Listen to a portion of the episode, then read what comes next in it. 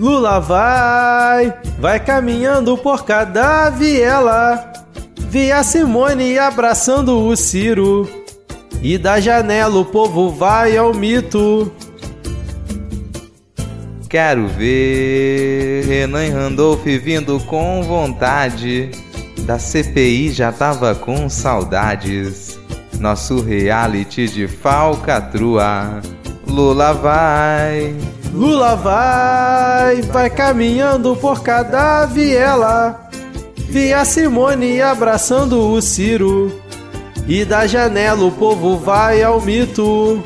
Quero ver, quero ver Renan Randolph vindo com vontade. De CPI já tava com saudade. Nosso reality de falcatrua. Lira quer o quê? Acelerar a PEC kamikaze. Ano que vem ele não tem mais força. E se não for mais presidente, rua.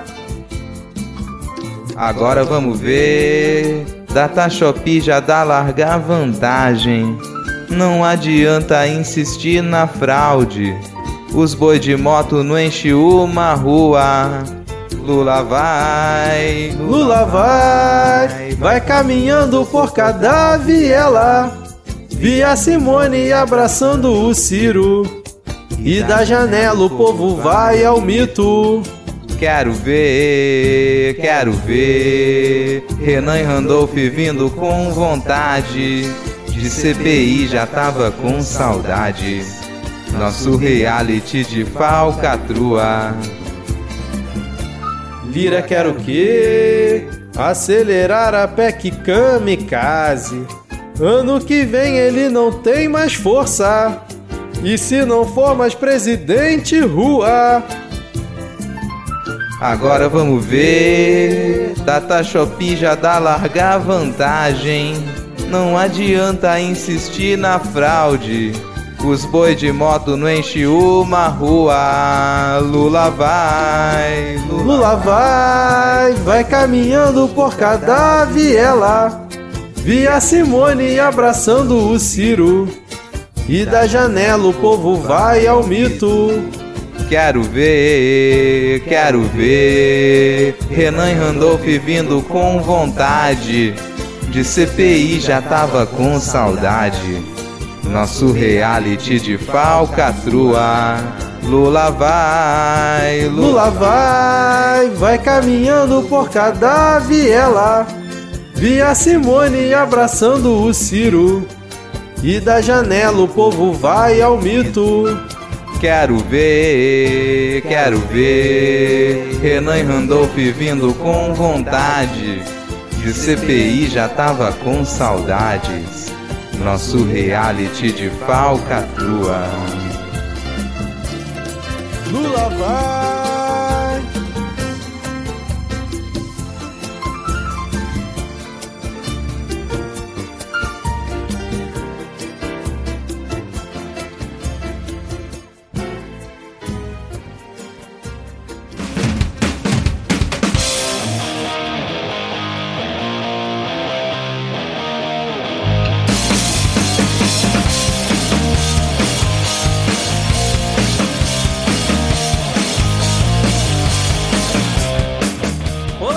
Olá, cidadão cidadã! Tudo bem? Eu sou Vitor Souza, falando diretamente do dia 5 de julho de 2022. Está começando mais um episódio do Midcast Política no ano mais importante da nossa jovem democracia. Aqui nós debatemos os fatos que ocorreram na última semana e que influenciam no cenário da política nacional com muita informação, pistolagem bom humor no desespero do possível. Eu que falo diretamente aqui do melhor estado do Brasil, o Rio de Janeiro. Essa, pô, tem essa capital maravilhosa e os cariocas realmente são os melhores. E hoje aqui comigo temos ela, que é a nossa especialista em comandos de Atlântida para acessar a quinta dimensão, Ana Raíssa. Tudo bem, Ana? Olá.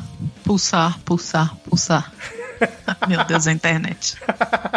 E fechando o nosso trio de hoje aqui, novamente estamos em trio, o nosso especialista em comandos quânticos de transfiguração do físico em luz, o sempre animado Rodrigo Hipólito. Tudo bem, Rodrigo? Não, não tá bem. Tô cansado aqui dessa viagem de Atlantis e Cara, assim, eu sei que vai ser só meio ofensivo para você, Vitor, mas eu tenho que repercutir um tweet que eu não lembro quem fez, mas que diz que é impressionante como que o povo de Atlântida desenvolveu tanta tecnologia, mas não conseguiu a cura para calvície.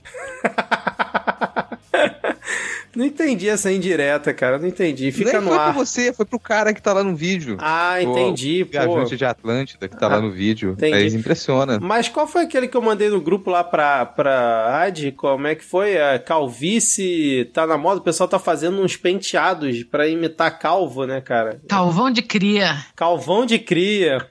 Onde está seu Deus agora, Ad Ferrer? Onde está seu Deus? Enfim, hoje estamos aqui novamente nós três, sem Ad Ferrer, sem Diego Esquinelo, né? E, gente, foi uma piada elogiar o Rio de Janeiro aqui na abertura, tá? Obviamente, não é nada daquilo que eu falei. Lembrando que se você quiser seguir o Midcast nas redes sociais, nós estamos no Twitter, e só no Twitter e Instagram esquece, com o perfil arroba podcastmid, o meu é arroba erro500, também no Twitter, 500 numeral, é Rodrigo, Ana, Eu tô só no Twitter, sou arroba Lhama na Lama, porque Lhama é o melhor animal. E você pode ir lá me seguir que você não vai encontrar a hospitalidade tóxica de Minas Gerais. Caralho, hospitalidade tóxica. Que coisa maravilhosa, cara. Mas o Rodrigo está certo, porque quem leu Grande Sertão Vereda sabe que aquilo tudo é um homem pedindo socorro, porque ele foi bater na porta de um mineiro e ele foi sequestrado e obrigado a ouvir aquela história por três dias, só à base de pão de queijo. Essa é a verdadeira história por trás de Grande Sertão Vereda. e a sua arroba, Ana? Twitter, Ana Raíssa, tudo junto com dois N's, dois R's e dois S. Saudades, Diego, toda vez que ele não tiver. Exatamente. E fica aqui um desafio para os ouvintes, né, que já nos escutam. Tragam novos ouvintes para o Midcast, porque a gente fala sempre as nossas arrobas, né, o perfil do Twitter aqui na abertura, mas se você já é um ouvinte antigo, você já sabe, já tá pulando aí. Mas se você quiser que novas pessoas escutem esse recado também, escutem esse maravilhoso podcast, tragam ouvintes novos, divulguem no WhatsApp, no trabalho, onde mais você quiser, na faculdade, em casa mesmo. Divulga aí, traga novos ouvintes para o Midcast, principalmente porque agora está chegando muito perto das eleições, faltam aí menos de três meses. Se você quiser apoiar o Midcast também, temos o PicPay e o Padrim. PicPay você baixa lá o aplicativo, tem lá os planos de dois e cinco reais, e no Padrim é padrim.com.br barra Midcast. Obrigado a todos que nos apoiam. E se você quiser escutar o nosso feed exclusivo de paródias, com mais essa paródia belíssima na abertura deste episódio, uma bela homenagem ao Catinguelê Salgadinho, que recentemente tirou foto com Lula. Né? Você procura aí no seu agregador de podcast, no seu tocador de podcast, paródias Midcast Política, exceto no Spotify. Agora, sem mais delongas, vamos iniciar o episódio com o bloco. Caca, caçadores, atiradores e colecionadores anônimos.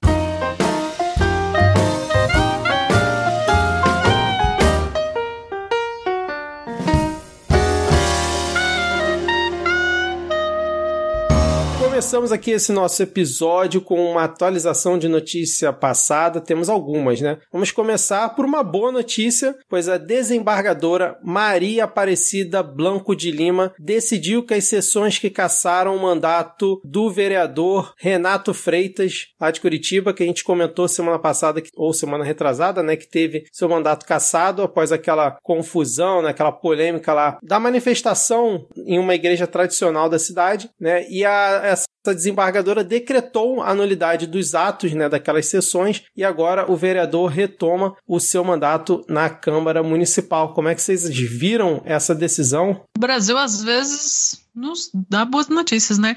Mas é um pouquinho do que a gente comentou aqui semana passada, quando a gente disse que não basta só a gente ter representantes né, no nosso legislativo que sejam negros, mulheres, LGBT e qualquer outra minoria ou qualquer outra, né, indígenas. Agora tem se falado muito na formação de uma bancada do COCAR e tal. É preciso que essas pessoas terminem os mandatos. E a gente vê que é uma força num lugar que você consegue é, eleitores o suficiente para eleger que seja um deputado ou uma deputada negra ou tudo, a força vem de dentro, assim, não, não é só a população, né, que ah, não se elege negros ou etc por aí, mas vem dos próprios colegas, né? Então é, é um refresco ouvir isso. Eu confesso que li com, com apreensãozinha, assim, com medo de, sabe, dar o F5 e falar, não, voltou tudo, mas nossa, é torcer para que, que, seja mais fácil, né, para o Renato. Não será, infelizmente. Mas como ele já disse em outras entrevistas, ele sabia onde ele estava se metendo e ele escolheu, né, mesmo assim levar a luta para frente e tal. Então, aquele tipo de justiça que quando é feita, né, a gente até duvida assim, poxa, Brasil, obrigada. É, ao mesmo tempo que a gente comemora, é triste a gente depender do judiciário para algumas coisas que, que a gente confiar nas casas legislativas. Então a gente, a gente pensa na confiança que a gente teria numa Câmara de Vereadores para poder fazer a, observação dos trabalhos da prefeitura. Porque essa é a função da Câmara de Vereadores é poder observar os trabalhos da prefeitura. A gente confia que a Câmara de Vereadores ela vai conseguir é, ser a, a, nossa voz na gestão municipal. E quando você percebe, a maioria das câmaras de vereadores ela é ocupada por tretas inúteis ou por perseguição a alguns grupos. Isso é extremamente comum, não é o único caso. De vez em quando eu comento que aqui em Vitória, as únicas duas vereadoras de esquerda que a gente tem, elas estão constantemente sofrendo ataques e quase não conseguem trabalhar. Então, ao mesmo tempo que é uma notícia boa, é triste a gente depender de ter que ir à justiça para isso e a gente tem a certeza de que o trabalho desse vereador durante todo o seu mandato vai ser em grande parte lutar contra o silenciamento e outros tipos de ataque também, né? Mas alguém tem que ser a primeira pessoa.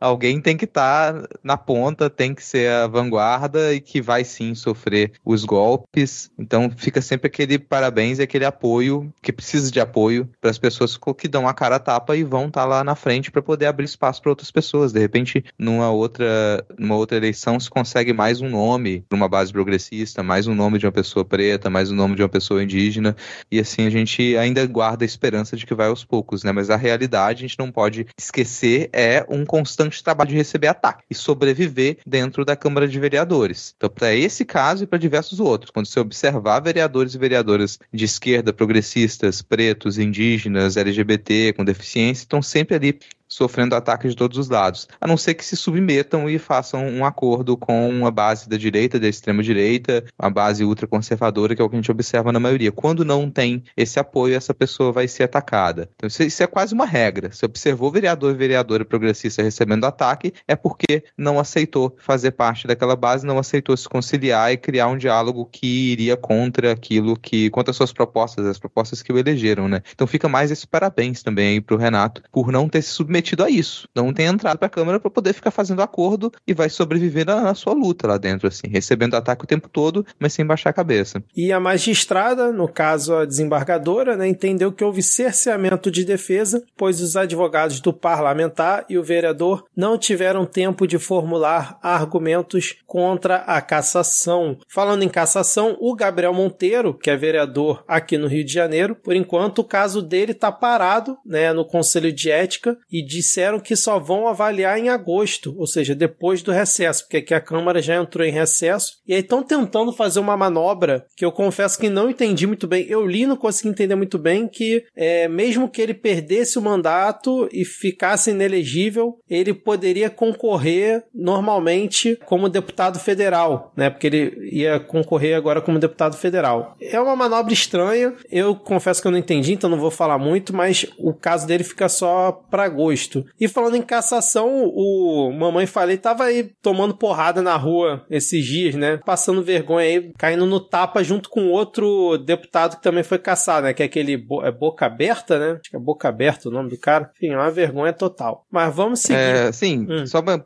acho que não tá na pauta, mas vai hum. como complemento aqui, que, bom, enquanto é difícil para um vereador de esquerda, preto, progressista sobreviver dentro de uma, uma Câmara, a gente tem casos que são o caso oposto de vereadores de extrema-direita cometendo crimes e contravenções recorrentes e ainda assim mantém o seu mandato. Um nome que ele ficou conhecido é o infame do Nicolas Ferreira, do PL de Minas Gerais, que ele recentemente cometeu mais um crime, porque ele expôs uma estudante trans nas, nas, nas suas redes sociais, né? E agora, bom, foi aberto um inquérito a pedido da Bela Gonçalves, do pessoal, da Isa Lourença, que também é do pessoal, são vereadores lá de, de BH, uma representação contra o Nicolas Ferreira. Bom, esse é o tipo de coisa que, de imediato, você espera que o sujeito ele perderia o mandato, teria o mandato caçado. Ele acabou de expor publicamente. E não foi de uma forma, nossa, ele só foi lá e fez um videozinho. Cara, ele invadiu o banheiro de escola para poder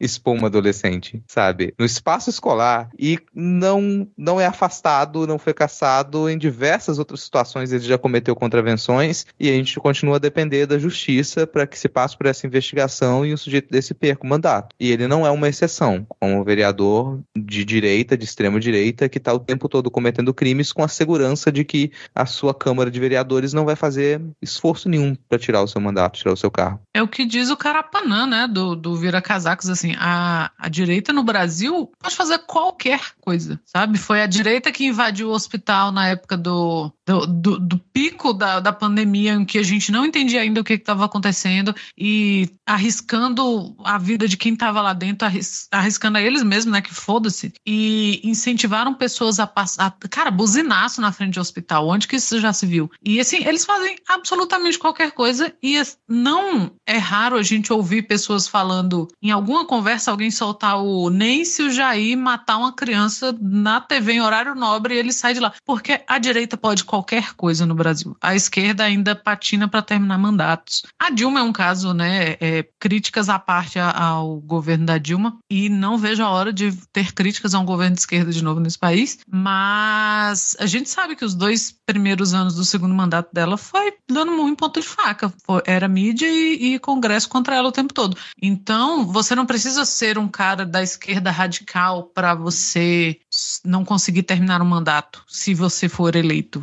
Vezes basta você existir, que é o caso, e que é o caso de, de já fora do âmbito né, de, do, de eleitos, mas no caso dessa adolescente que sabe teve sua privacidade invadida num banheiro de escola, sabe? Pessoas que estão em hospitais internadas e, e esse tipo de coisa acontece. Mas é a direita sempre pôde e tem, tem alargado a margem do que ela quer e pode fazer sem, sem assim, passando em brancas nuvens, fazem o que querem a hora que querem e estão aí. É, cara, eu confesso que eu nem fiquei sabendo dessa história aí, cara. Tô aqui mais uma vez chocado com a audácia dessa gente aí, principalmente desse, desse moleque é o cacete, né? Desse cidadão que só vive fazendo merda, né? Porque o pessoal ainda, ah, não, garoto, é um moleque, moleque é o cacete, né? E a Ana tocou num ponto, acho que para mim é perfeito, que assim, o instrumento do impeachment aqui no Brasil, depois do governo Jair Bolsonaro, ele acabou. Não existe mais. É óbvio que o impeachment é um processo político e se o Lula entrar, ou sei lá, qualquer outro que entre, né, daqui a um tempo, pode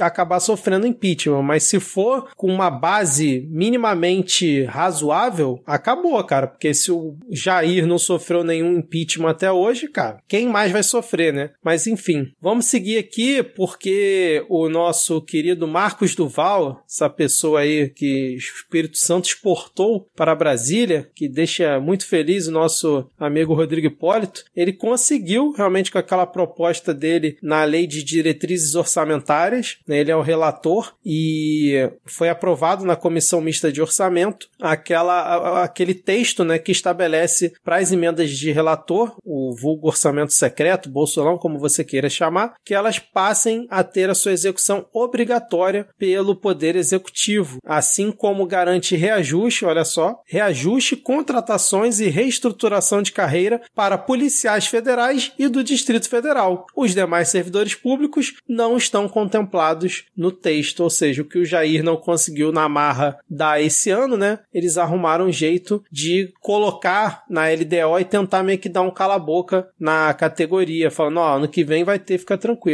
Mas e aí, Rodrigo, você tinha comentado semana passada que achava que isso talvez não fosse aprovado. Você ainda tá com essa impressão ou acha que vai passar, cara, depois dessa semana que a gente teve? Cara, eu ainda acho que pode ser cortado. Eu ainda acho que pode ser cortado. É... Depende muito de negociação, né? A gente tem tanta coisa sendo negociada. Agora, se você pensar qualquer notícia positiva ou negativa que ela aparecer, do tipo, é, emenda tal foi aprovada em tal comissão, não sei tal proposta passa em tal comissão.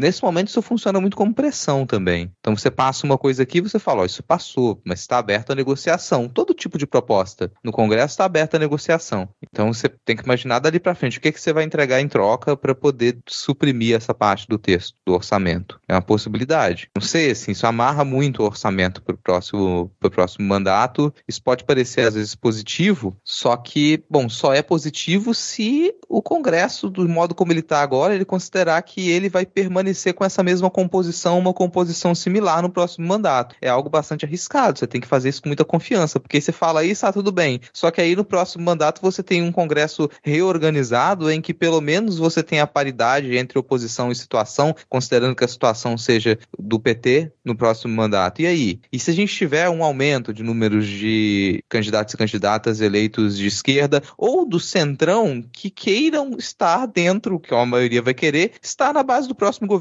que é o que eles vão fazer. Então, se isso está sendo articulado por pessoas da base do governo Bolsonaro agora, vale imaginar que isso talvez seja um tiro no pé, assim. Ah, a gente vai continuar criticando o orçamento secreto? Vai, porque a gente vai continuar criticando o futuro governo Lula, gente. Isso vai acontecer. Amarra o orçamento? Amarra. Só que do mesmo jeito que isso é uma arma agora para o governo, para a base do governo Bolsonaro, isso pode ser uma arma para uma outra base se a gente consegue reconfigurar o Congresso. Então, pensar isso também para essas próximas eleições agora. As chances elas são pequenas? Elas são pequenas, mas a gente surpreende às vezes. Então, para ter um, um, giro ali e aumentar bancadas de, de esquerda, centro-esquerda e do centrão aliado com o futuro governo Lula, talvez eles estejam dando tiro num pé e não percebam. Esse é o Brasil que eu quero. Às vezes eu penso isso. É, eu estava escutando de novo, né, esse nível de doencinha, o que o Rodrigo tinha falado no outro episódio, porque eu estava lendo essas notícias e tal, e eu não tinha concordado muito com ele na semana passada, depois concordei. E agora já não sei também, mas estou quase convencida. Mas eu acho que às vezes tem essa, essa, essa, essa possibilidade do dar um tiro no pé sem perceberem, sabe? Que é meio um modus operandi agora, né, desse governo. Acham que estão amarrando as coisas, que ah, vão se fuder então quem pegar e. Bem, mas isso vai depender de quem? De quem for votar esse ano, né? Vamos prestar atenção aí. Não é só para presidente, não basta o cara sair na cédula lá do lado do Lula, porque. ou de qualquer outro, que aquilo é Photoshop. Vocês prestem atenção.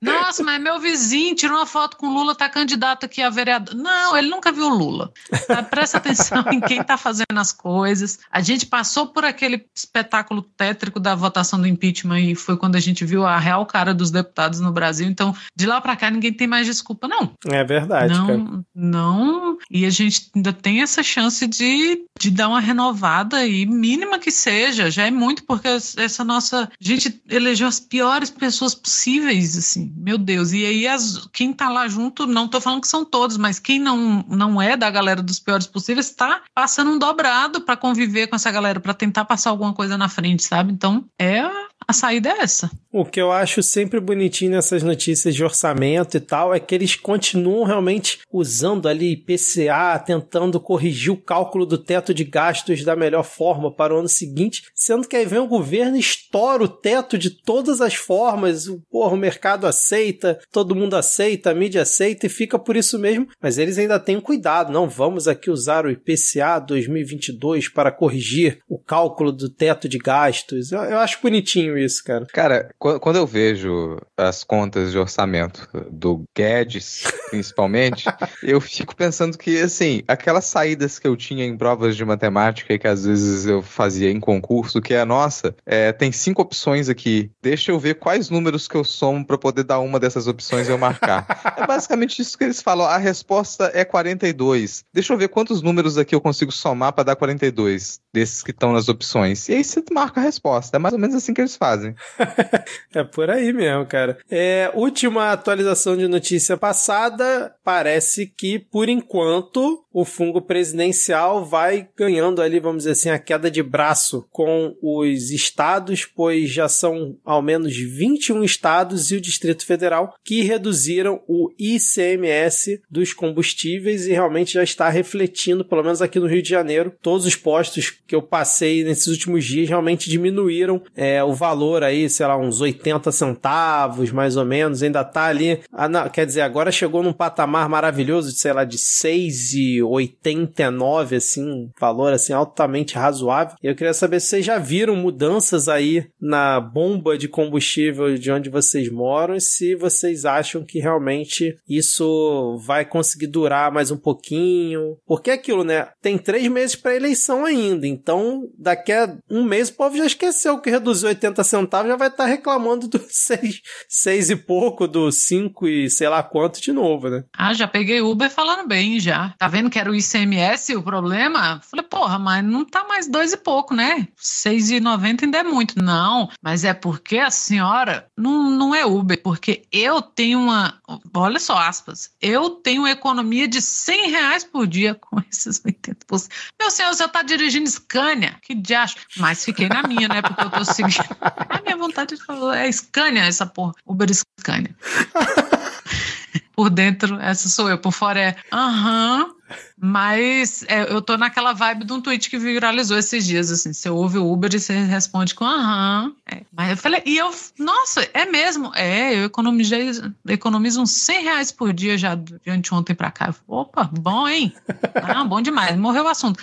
Mas assim, as pessoas já estão numa fase de acredita porque quer. Porque a hora que eu falei, pô, mas não tá, já foi dois e pouco. Aí ele falou, é, Verdade. Então, assim, não é uma fé muito inabalável, não. Mas já estão falando bem, né? Quem acredita. Mas o mercado tá aí, cara. É, a pessoa tem que repetir para si mesma, cara. Aquilo é muito difícil você abandonar uma seita.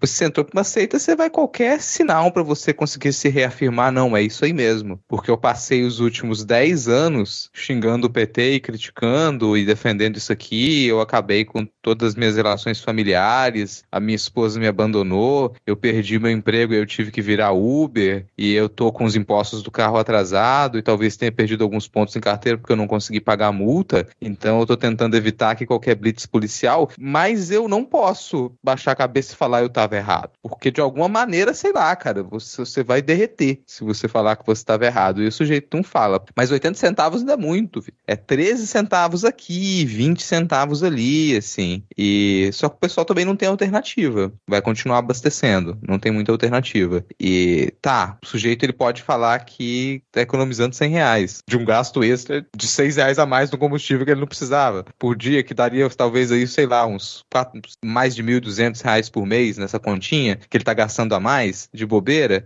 Só que aí esses 100 reais que você supostamente está economizando, quando você pega o que o preço que tá que subiu no mercado, será que os 100 reais que você economizou aí ele tá você consegue economizar isso no mercado também? Ou não? Você achou que você está economizando isso, mas você tá, continua pagando 70% a mais no preço do óleo e 70% a mais no preço da, da cebola e do tomate. Então, onde é que vai essa, essa economia? Então, por mais que às vezes pareça, nossa, vai funcionar para certa base ali que você tenha tirado 20, 30, 40 centavos do preço do combustível, para a maior parte da população, o preço do mercado ele vai continuar alto. Você não vai conseguir perceber isso. Já é difícil você perceber uma grande melhora ali no no preço do combustível porque ela não há. Agora, no geral, o preço dos outros produtos caíram? Não, caíram. Eles continuam com tendência de alta. Caiu um ou outro aqui porque o pessoal segurou estoque aí esse tempo todo e agora está liberando o estoque de alguns produtos. Mas fora isso, não, não surge tanto efeito. Eu repito o que eu já falei aqui em outros programas. Você, mesmo que você aumente o Auxílio Brasil para 600 reais, mesmo que você dobre o Vale Gás por alguns meses agora, mesmo que você estabeleça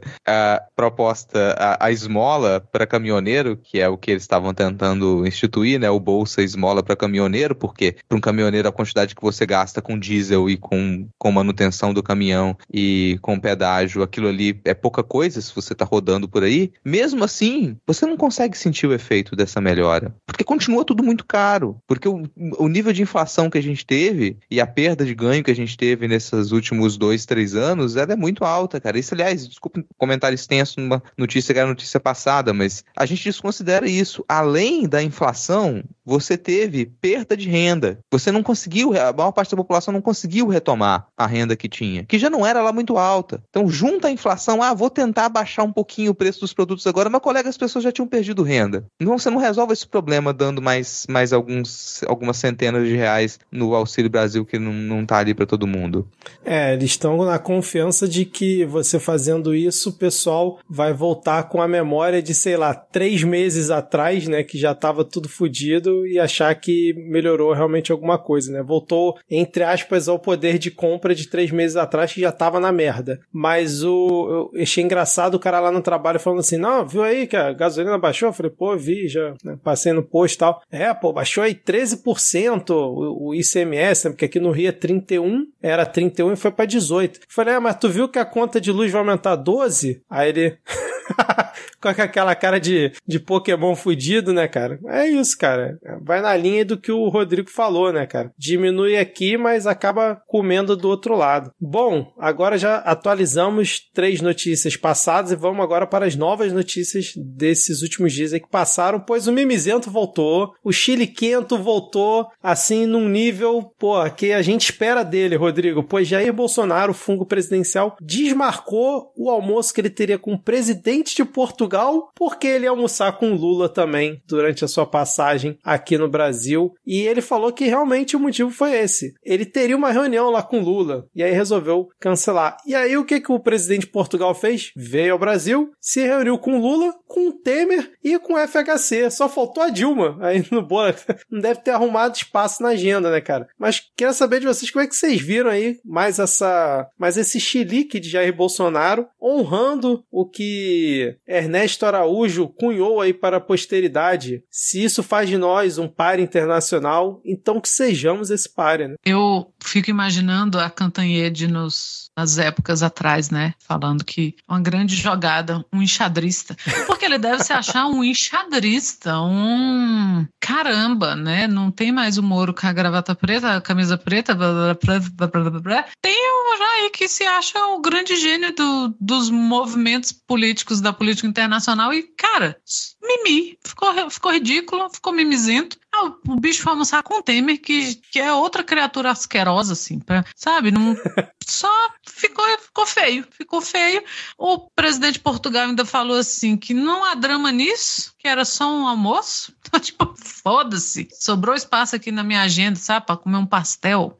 Então, cara, e nada assim me demove da ideia de que ele achou que ele ia estar tá criando um grande, sabe, dando uma grande resposta, assim, ah, também não vou. Porque ele nem se deu o trabalho de esconder o que que era. E foi isso. É um grande passo dele para ser o, o grande, né, você lembrou do Ernesto Araújo aí, o ministro do, das Relações Interiores? Sim. Sejamos esse páreo. Querendo ou não, né, estamos sendo. Foi patético. É, assim, eu não vou elogiar Portugal não, gente. Desculpa. É, assim, eu não tenho eu não tenho espírito, mas, mas se o eu tivesse, eu não é teria é fofo. pra isso. O né, presidente cara? lá não é fofo, ele dá mergulho, dá tibum na praia, no meio da galera. É, é assim. Vamos, também não vamos confundir uma coisa, não, gente, que às vezes o pessoal confunde. O presidente português, esse presidente português que tem aqui, nem lembro o nome dele, é, ele é de, de centro-direita, de direita, tá, gente? Ele é um presidente com visão liberal. O socialista é o primeiro-ministro. Marcelo Rebelo de Souza, o nome É, o Marcelo Rebelo, ele é de centro-direita, direita, é um liberal. Mas ele tem lá uma relação boa, porque Portugal, bom, não está no inferno que a gente está aqui nesse momento, então ele tem uma relação boa com o primeiro-ministro português, que é o Antônio Costa, que aí sim é socialista. Então, como às vezes chega as notícias aqui, a gente fala, nossa, a gente vive no presidencialismo e a gente acha que todo lugar é dessa maneira, né? Então a gente fala, nossa, lá em Portugal eles vivem o socialismo. Não, peraí. O Antônio Costa, o primeiro-ministro, ele é socialista e o presidente de Portugal é um liberal de centro-direita, mais para direita e tal, né? É, não sei nada dele também. Eu não sei se eu tô muito interessado em Portugal, cara. Assim, devolva o nosso ouro, devolva o nosso dinheiro. Fica aqui, já que você é legal, sabe? Devolve aí. Assim, tá, não vai devolver o ouro. Mas eu considerei até meio esquisito o presidente de Portugal, ele tá aqui no 2 de, de julho, né, cara? Porque, assim, é a data em que o exército português foi expulso do Brasil. Foi, vocês saíram aqui, né, com o pé na, pé na bunda e foi a data que vocês foram expulsos. Eu acho curioso você voltar aqui agora para comemorar a expulsão do seu exército depois ali da nossa independência. Mas fica aí, eu não sei o que é de bom tom, o que não é, né? Então, durante a comemoração do aniversário de expulsão do exército português do Brasil para sua independência, entre aspas, o presidente português vinha aqui dar um mergulho na praia. É, pois é, cara. Não, eu achei engraçado, além do desdém que ele fez em, com a situação, né? Como a Ana comentou, ele numa entrevista também comentou: não, pode ser que esse almoço aconteça daqui a alguns meses ou no próximo ano, né? A gente possa voltar e realizar esse almoço lá em Brasília, né? Já visando aí o próximo governo, né, cara? Cuspindo um pouquinho mais na cara do fungo presidencial. Bom, depois desse mimizento, vamos falar sobre o ministro predileto do Rodrigo, ministro do STF predileto do Rodrigo, Castro Nunes, ou Cássio Nunes, como você queira. Pois ele, Rodrigo, nos surpreendeu essa semana, daquele comentário que você fez sobre ele, que ele, porra, ele ali tá deslocado e tal. Pois bem, tinha lá um processo sobre Antônio Garotinho, que pretende concorrer ao governo do estado do Rio esse ano, e ele estava condenado lá, estava inelegível, e a segunda turma da STF foi terminar um julgamento que já estava rolando, estava parado porque o André Mendonça tinha pedido vista. E aí a votação, né, foi lá no plenário virtual, né, para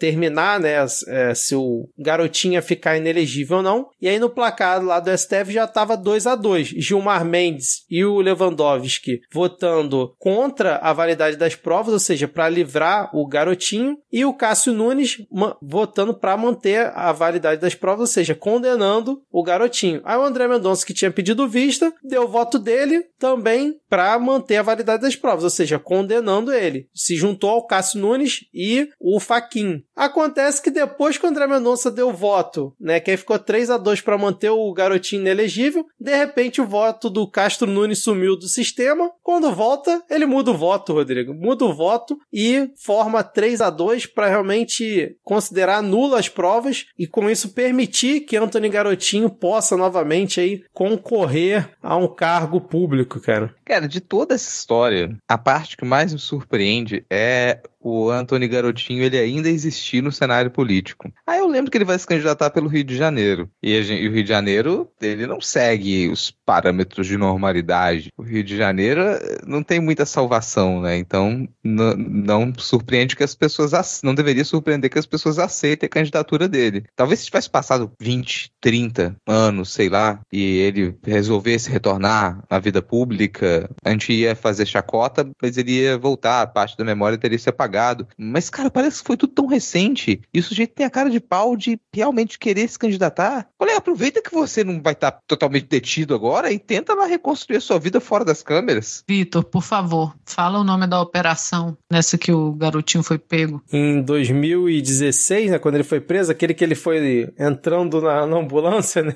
gritando.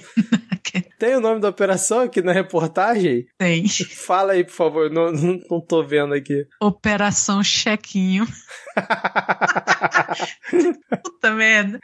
Acho que eu escutei, foi no Medo e Delírio essa semana, ele falando que no governo Bolsonaro, a, no, ou foi no Foro de Teresina, que no governo Bolsonaro até o nome das operações ficaram piores, né? Que agora são uns nomes, porra, muito simples, né? Antigamente eram coisas maravilhosas como essa, né? Essa é da, é da PF, essa Operação Chequinho?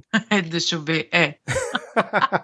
E se o garotinho tá fazendo vídeo no TikTok com meme, ele tá confiante que ele vai voltar. Porque um senhor de idade não ia fazer aquele de, de graça, de pra nada. Ele, ele tá confiante. Concordo, Ana, concordo. Lembrando que ele recentemente entrevistou o Bolsonaro, né? Ficaram, né, de afagos um com o outro. E aí eu tô, tô vendo aqui, ó, a reportagem. O garotinho voltou a ficar elegível, sim, depois dessa, dessa absolvição, cara. Voltou a ficar elegível. Lembrando que ele tem a maior rejeição nas pesquisas, né? Rodrigo, enquanto ou Ana, enquanto eu me recupero da tosse aqui, vocês quiserem puxar o próximo tópico, eu agradeço. Cara, o próximo tópico aqui é o que deu nome a esse bloco, porque a nossa instituição de grande eficiência, as Forças Armadas Brasileiras, em específico o nosso Exército, eficiente, é um pessoal todo especializado em logística. Espera, nossa, instituição Exército. O Exército um monte de gente competente, sabe obedecer hierarquia, todo mundo com grande formação técnica. O Exército admitiu que não tem condição de produzir relatórios detalhados sobre a situação das armas que atualmente estão nas mãos de caçadores, atiradores e colecionadores, os famosos CACs, que convenhamos, é algo bem fajuto essa história de CAC, né, cara? É uma invenção de moda pra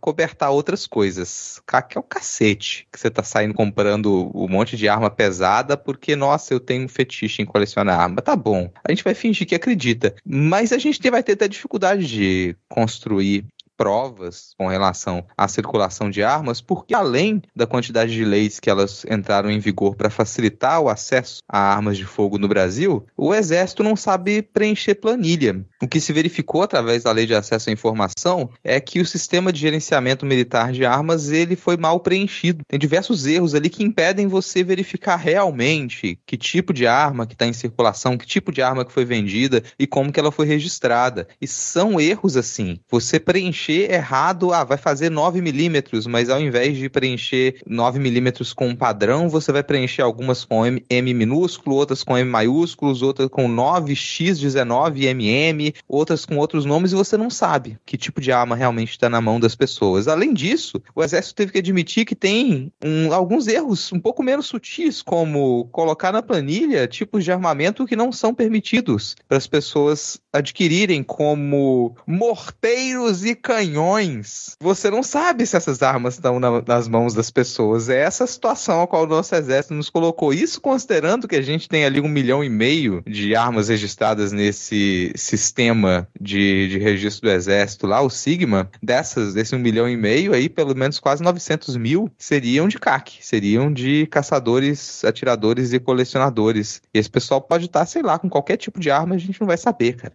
E segundo o Instituto Sou da Paz, né, que fez um levantamento, eles fazem um trabalho muito sério, né, de, de rastreamento disso, de que, né, que o exército não consegue, e de, de, de educação mesmo, né, desarmamentista. Os CAC, que, cara, se você pensa, nossa, então o negócio é muito bem controlado, são colecionadores, né?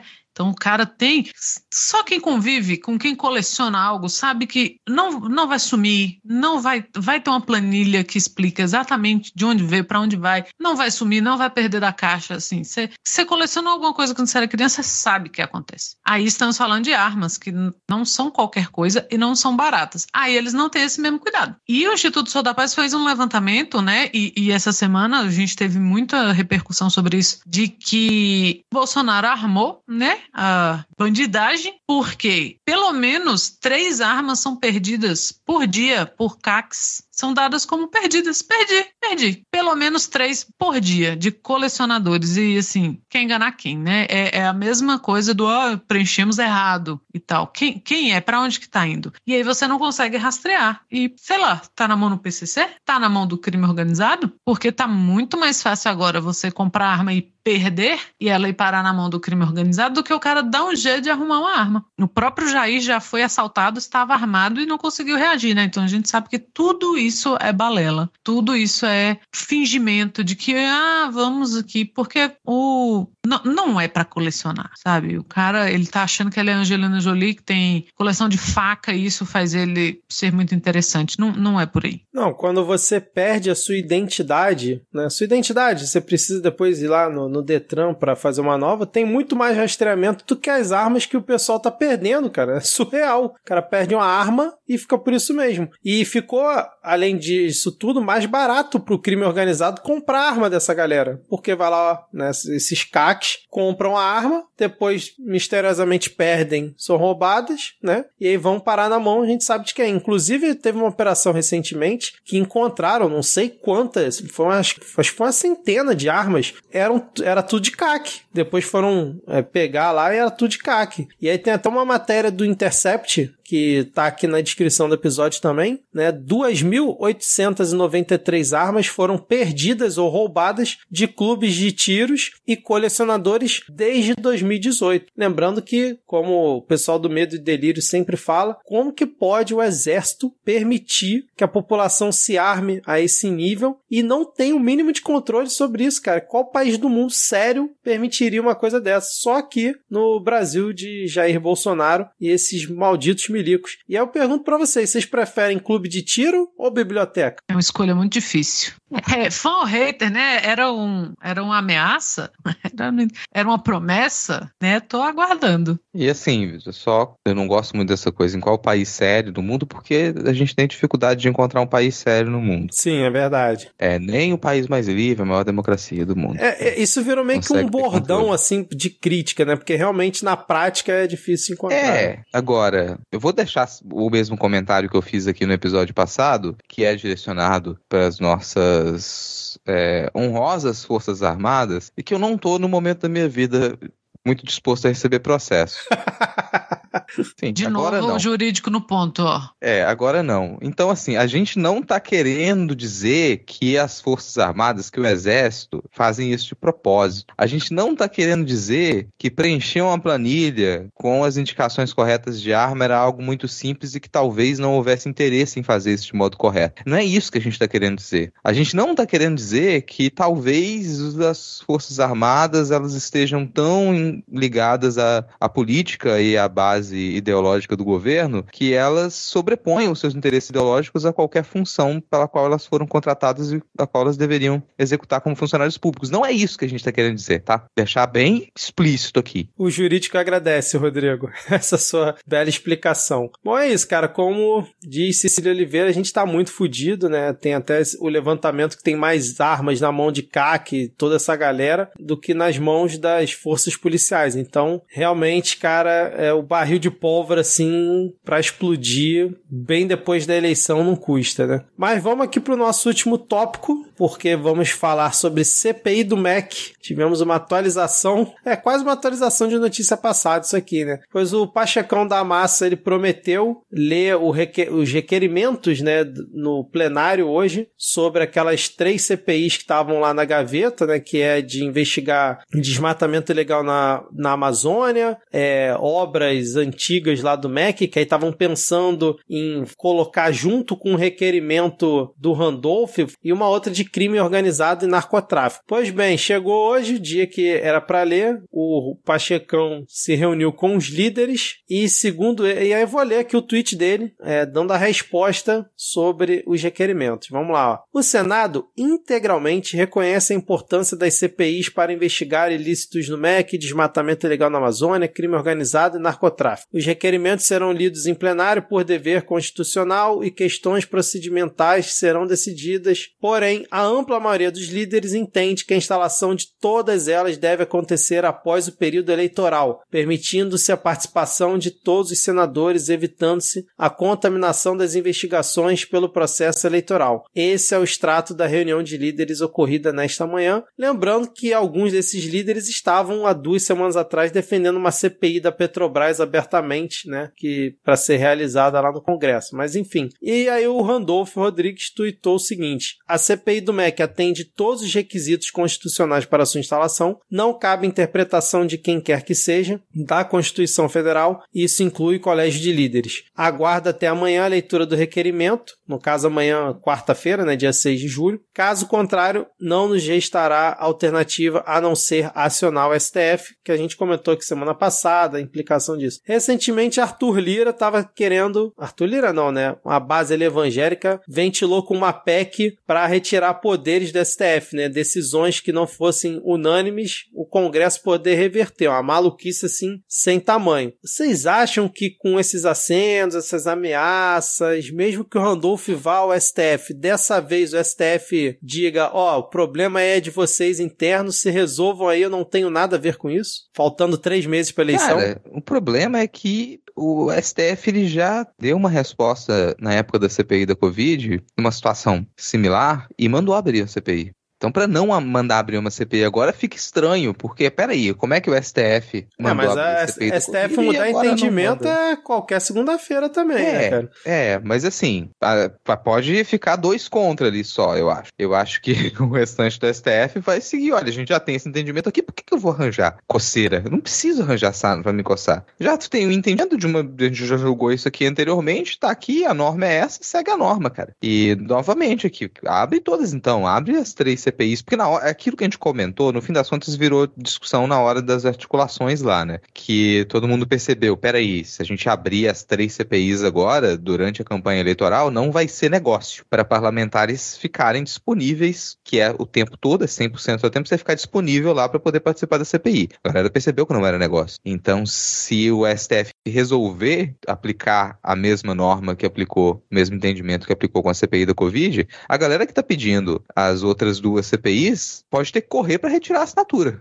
Porque senão vai, vai abrir as outras duas também e eles vão ficar amarrados lá, vão ter que compor mesa, né? Para poder fazer a investigação. Talvez ali um, um tiro no pé. Para o Randolph, para o Renan e para a galera que abriria a CPI do MEC, ela funcionaria muito bem como, como um palco. Agora, percebe que o, o, o Pacheco ele já falou que, bom, os requerimentos eles vão ser lidos no momento adequado. E ele disse que é depois das eleições, o que, pode, obviamente, sou estranho, porque é você dizer, não, eu aceito que pode ter corrupção no MEC, mas só depois das eleições. Antes das eleições não existe corrupção. Eu tô na, na expectativa de que sim, que o Randolph ele tem que entrar no STF, que o STF ele deu parecer positivo para a abertura da CPI, que as outras, os outros dois pedidos a galera corra para retirar a assinatura, e é isso que a gente vai ter. É, mas outros, se acontecerem outros tipos de articulação para a galera retirar a assinatura e aí você não conseguir organizar essa CPI agora, talvez pode ser o caso disso ser deixado para depois. Eu voto com o relator. Eu acho que é por aí também. É, e vai rolar uma debandada para tirar assinatura, viu? Porque quem está em campanha por alguém, sei lá, que é o caso do Renan, mas não só dele, né? Porque o Renan, o filho dele, está concorrendo. É, não vai querer trabalhar, né? E, e, não é só a questão de trabalhar. A gente viu como o CPI é desgastante, né? Para quem acompanha e para quem tá lá. É, e o pior ainda é que a gente nem vai ter as lives do Luigi na Twitch dessa vez acompanhando. Então pior vai ser. Então não tem nem tempo de brilhar um, senador ali, fazer uma graça, fazer. Acabou. É o pior dos mundos, mas eu acho que vai rolar uma debandada. Eu concordo com o Rodrigo. Os caras vão começar a tirar assinatura para ver se concentra ali no, numa CPU ou no outro, e eu acho que nada do MEC. É muito, por um lado, é muito perigoso essa ideia de que, olha, depois das eleições a gente vê isso, mas é o que eu, o Rodrigo comentou, eu acho, no último episódio, que foi, imagina a CPI do MEC no primeiro semestre do governo Lula, né? Pode ser uma coisa boa também. É, porque... lembrando que o Pachecão provavelmente vai tentar a reeleição em 2023, porque ele, vai, ele não vai concorrer agora, né? Então uhum. é bem possível, né? Que role uma articulação. Ele é do PSD, o PSD tá se articulando ali junto com o Lula, essa, essa possibilidade existe. Mas eu acho que o Randolph ele vai tentar entrar na... Aí que também é meio estranho, né? Porque o Randolph ele tá ali na campanha do Lula, então ele tá forçando bem a barra para manter principalmente em evidência o assunto, né? Eu acho que ele vai entrar com um pedido no STF e eu tô com o pé atrás. Eu tô achando que o STF nessa aí vai, vai mudar o entendimento, cara. Mas vamos ver o que, que vai acontecer. Isso ou a sugestão do Rodrigo, que também é completamente plausível, né, cara? É, assim, o pessoal já liberou uns 6 bilhões em, em emenda. Sim, depois, né, da prisão. Pra conter o pessoal, né, e é. tal.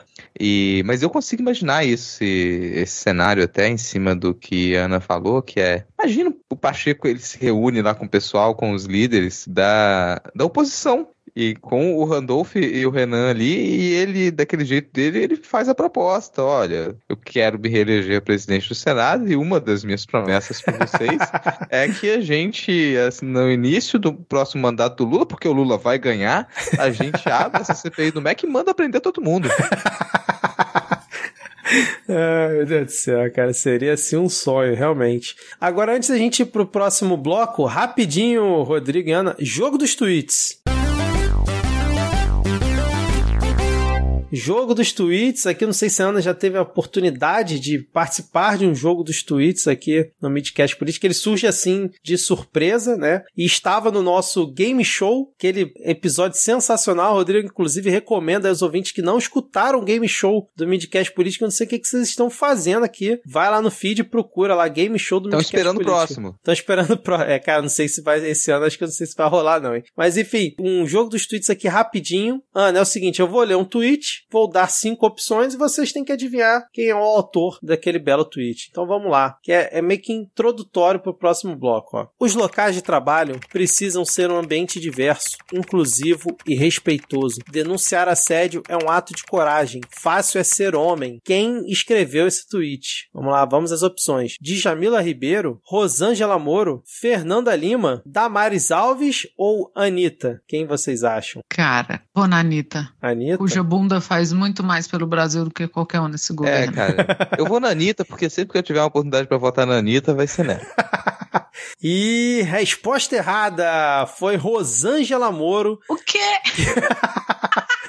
que fez esse belo tweet, cara, surpreendendo. Né? A graça do jogo dos tweets é realmente essa, porque você, assim, sempre Rosanja. se depara com uma realidade que você não esperava, cara. A Conja fez esse tweet aí, cara. Fácil é ser homem. Então, depois dessa, vamos agora para onde, Rodrigo? É isso mesmo, Jéssica. Pela primeira vez em Salvador, animais em motos.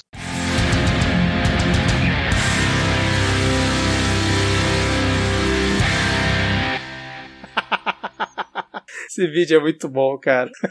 Vamos começar aqui o ponto da pauta. A gente tem alguns assuntos que a gente vai comentar, com os quais a gente pode fazer piada e que a gente talvez se divirta um pouco. Mas a gente vai começar com um assunto mais pesado, que não dá para fazer piada sobre isso. E o Vitor já deu a deixa aí com o jogo dos tweets no final do bloco anterior. E essa última semana, esse foi talvez o assunto mais comentado, triste, nojento e o mais comentado, que foram as acusações de assédio sexual e moral contra o agora ex-presidente da Caixa, o Pedro Guimarães, que ele deixou o cargo na quarta-feira, dia 29. Depois que essas denúncias elas explodiram, não pelos canais da Caixa, porque pelo visto as denunciantes não podiam se sentir seguras ao denunciar pelos canais oficiais da Caixa, porque poderiam receber reprimenda, não, não se sentiam seguras de que houvesse elas pudessem fazer isso de modo anônimo, né? É muito complicado você estar no ambiente de trabalho, você querer fazer uma denúncia e se você, se a sua denúncia é descoberta e aquilo até aquilo der alguma coisa, você pode perder o seu cargo, sofrer reprimir. No caso de pessoas desse governo, você teme pela sua própria vida, né? Então, mas aconteceram essas denúncias, isso chegou à imprensa e o Pedro Guimarães, ele perdeu o cargo nessa quarta-feira, dia 29. Depois disso, a gente teve mais algumas denúncias e o vice-presidente da Caixa, agora ex-vice-presidente também, o Celso Leandro Leandro Barbosa, ele também pediu demissão depois que ele foi acusado. Então, o Ministério Público do Trabalho ele já abriu investigações a respeito dessas denúncias e é muita coisa, gente. Assim, é, acho que não sei se a gente precisa falar o que é que está nessas denúncias e o tipo de situação a qual essas funcionárias elas foram expostas, elas tiveram que suportar no tempo que esse sujeito estava na presidência e esse outro sujeito estava na vice-presidência. Mas é uma coisa realmente nojenta e depois que esse que isso explodiu também, esses funcionários perderam perderam o cargo, o governo se apressou para poder empossar na presidência da Caixa uma mulher. Então a gente tem na presidência da Caixa agora Daniela Marques Consentino, que, dentre boa parte da sua atuação ali no mercado financeiro, eu gostaria de ressaltar que ela foi sócia do Paulo Guedes na Bozano Investimentos. Esse é um daqueles casos e assim, eu, eu, concordo com o Rodrigo, a gente não precisa dizer aqui o que, que aconteceu, porque é asqueroso, é asqueroso, é asqueroso no nível que até o governo Bolsonaro, sabe, é, é, surpreendeu nessa, porque era o que faltava nesse governo, porque não falta mais nada. É, e assim, de, de comentários a, a, todo tipo de abuso, inclusive né, de poder, principalmente, e chiliques, passando por qualquer coisa, então é asqueroso, mas quem quiser, né, as notícias estão aí. E, cara, aí passando por o cara ir na última, última reunião pública, ou a última aparição pública dele como presidente da Caixa, ele levar a mulher dele a tirar cola, a esposa, e aí, no final das contas, você coloca como presidente a ex-sócia Paulo Guedes. Pra gente ficar esperto de que não basta ser mulher estar lá, não, né? Já a gente tem aí o presidente da Fundação Palmares também, ou ex, aquele outro asqueroso, não basta ser negro, não basta, sabe? A gente tem que, ah, mas é uma mulher. Porra, né?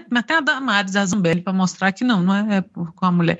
E que, assim, deu umas declarações iniciais muito chapa branca, mas vimos que até a Rosângela Conja fez, né? Meio, olha, tudo vai ser apurado, que vai ser um lugar seguro para as mulheres denunciarem e tal. As mulheres tiveram que recorrer à mídia, porque o Rodrigo falou, elas não se sentiam seguras, né, de, de fazer essa denúncia lá. E, assim, o que esperar, né, de uma pessoa que era sócia do Paulo Guedes, assim. Tá, talvez ela não passe a mão nas moças, e só, porque, porra. Aí coloca, tapa o fogo ali, joga um, né, joga uma areia ali numa fogueira meio que para disfarçar. E enquanto isso, sei lá, mais um caso de Uber, né? Meu companheiro estava voltando hoje da feira e me falou que passou, estava passando no rádio, o Uber estava ouvindo rádio e contou essa uma parte dessa história e o Uber falou assim: "Isso é mentira. Isso é mentira. Isso aí, as mulheres estão fazendo isso aí porque né? Sei lá, para prejudicar o cara. É, você vai prejudicar o presidente da Caixa Econômica Federal. Alguém resolveu prejudicar.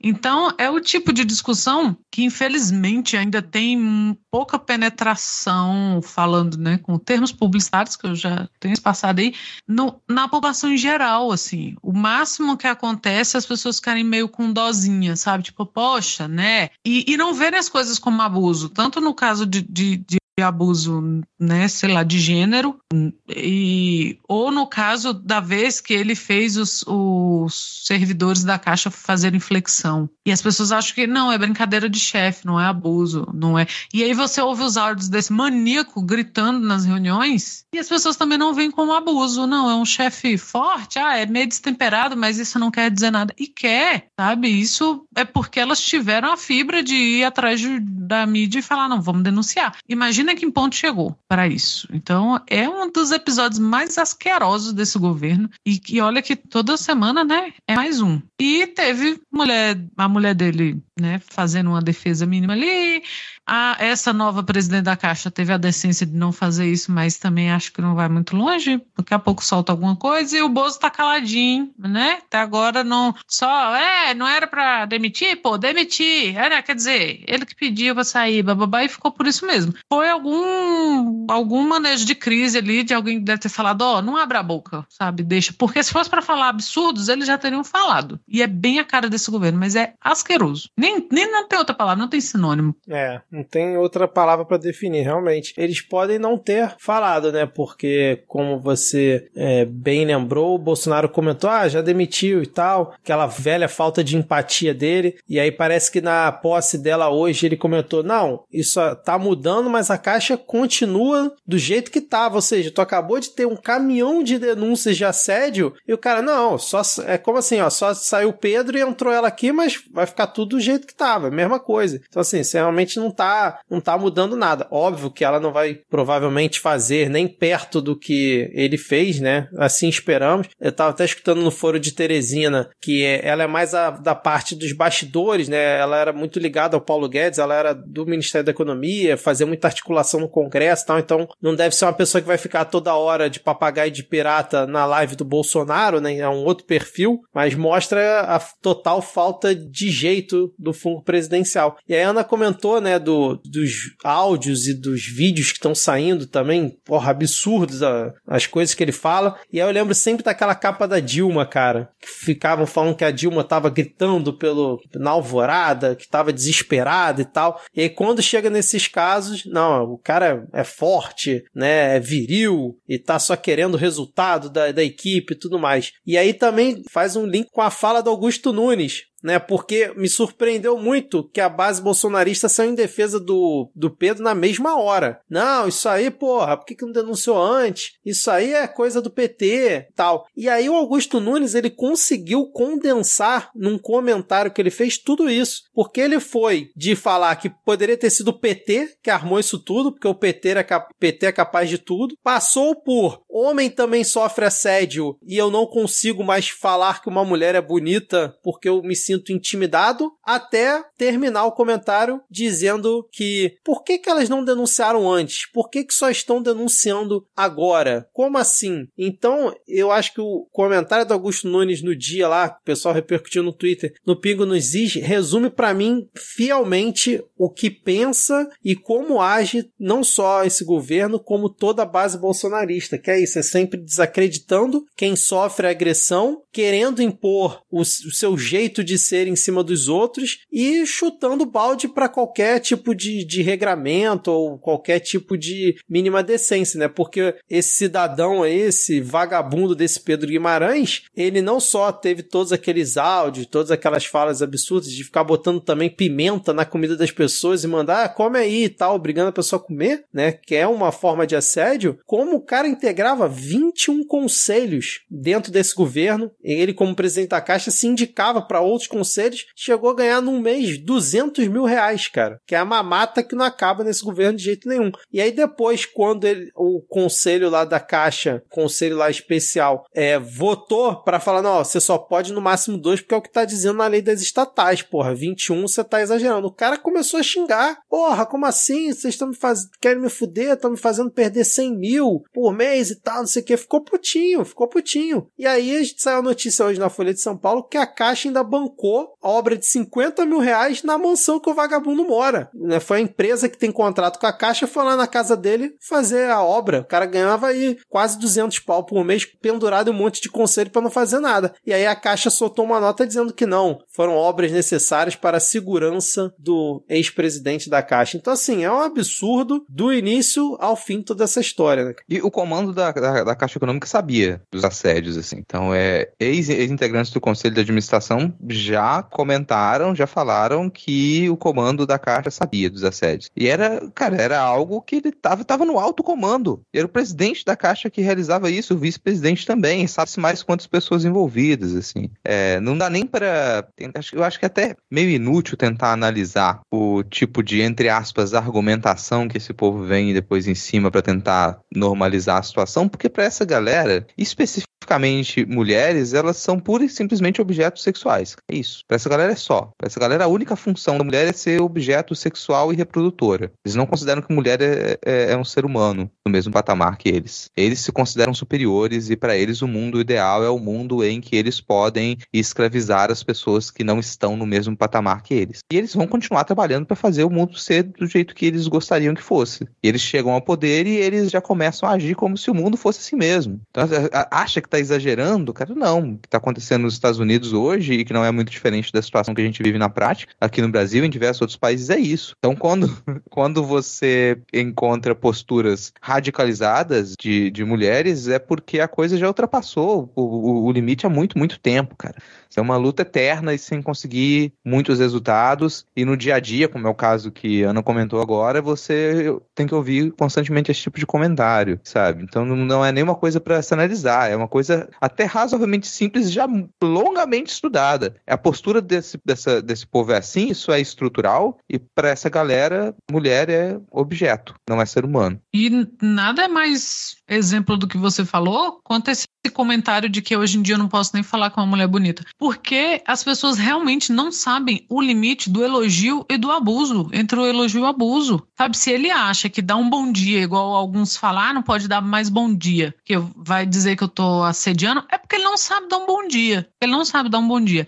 E isso, fazendo um gancho com que o, o Vitor lembrou que falavam da Dilma, caminha para isso, assim, a mulher não pode falar nada, ela sofre esses microassédios quando são micro, né, no trabalho, por exemplo, e quando ela se põe, impõe um pouco, ah, mas é histérica, nossa, é histérica, tá gritando pelos corredores, nossa, é péssima, fulano é péssima.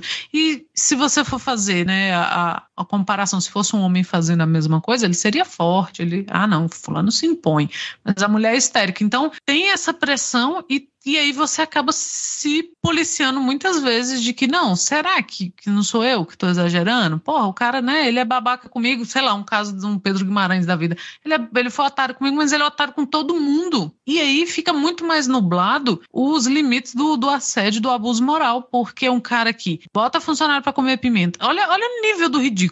Bota funcionário para fazer, fazer flexão, chama funcionário por, por nomes, igual um, um grande mentecapto. E você fica meio na condição de mulher, você fica, porra, né? Mas não é só comigo. Então talvez eu esteja exagerando porque ele é otário com todo mundo. E aí você tem uma equipe em frangalhos, porque ninguém passa por isso, sabe? De ser virar chacota e tal, e, ou né, de, de receber as propostas que as mulheres recebiam e, e, as palavras que elas recebiam. E você, aí o máximo que, que a Caixa fez foi o quê? Não, dá uns, dá uns aumentos aí, dá umas promoção, que aí não vai falar mais nada.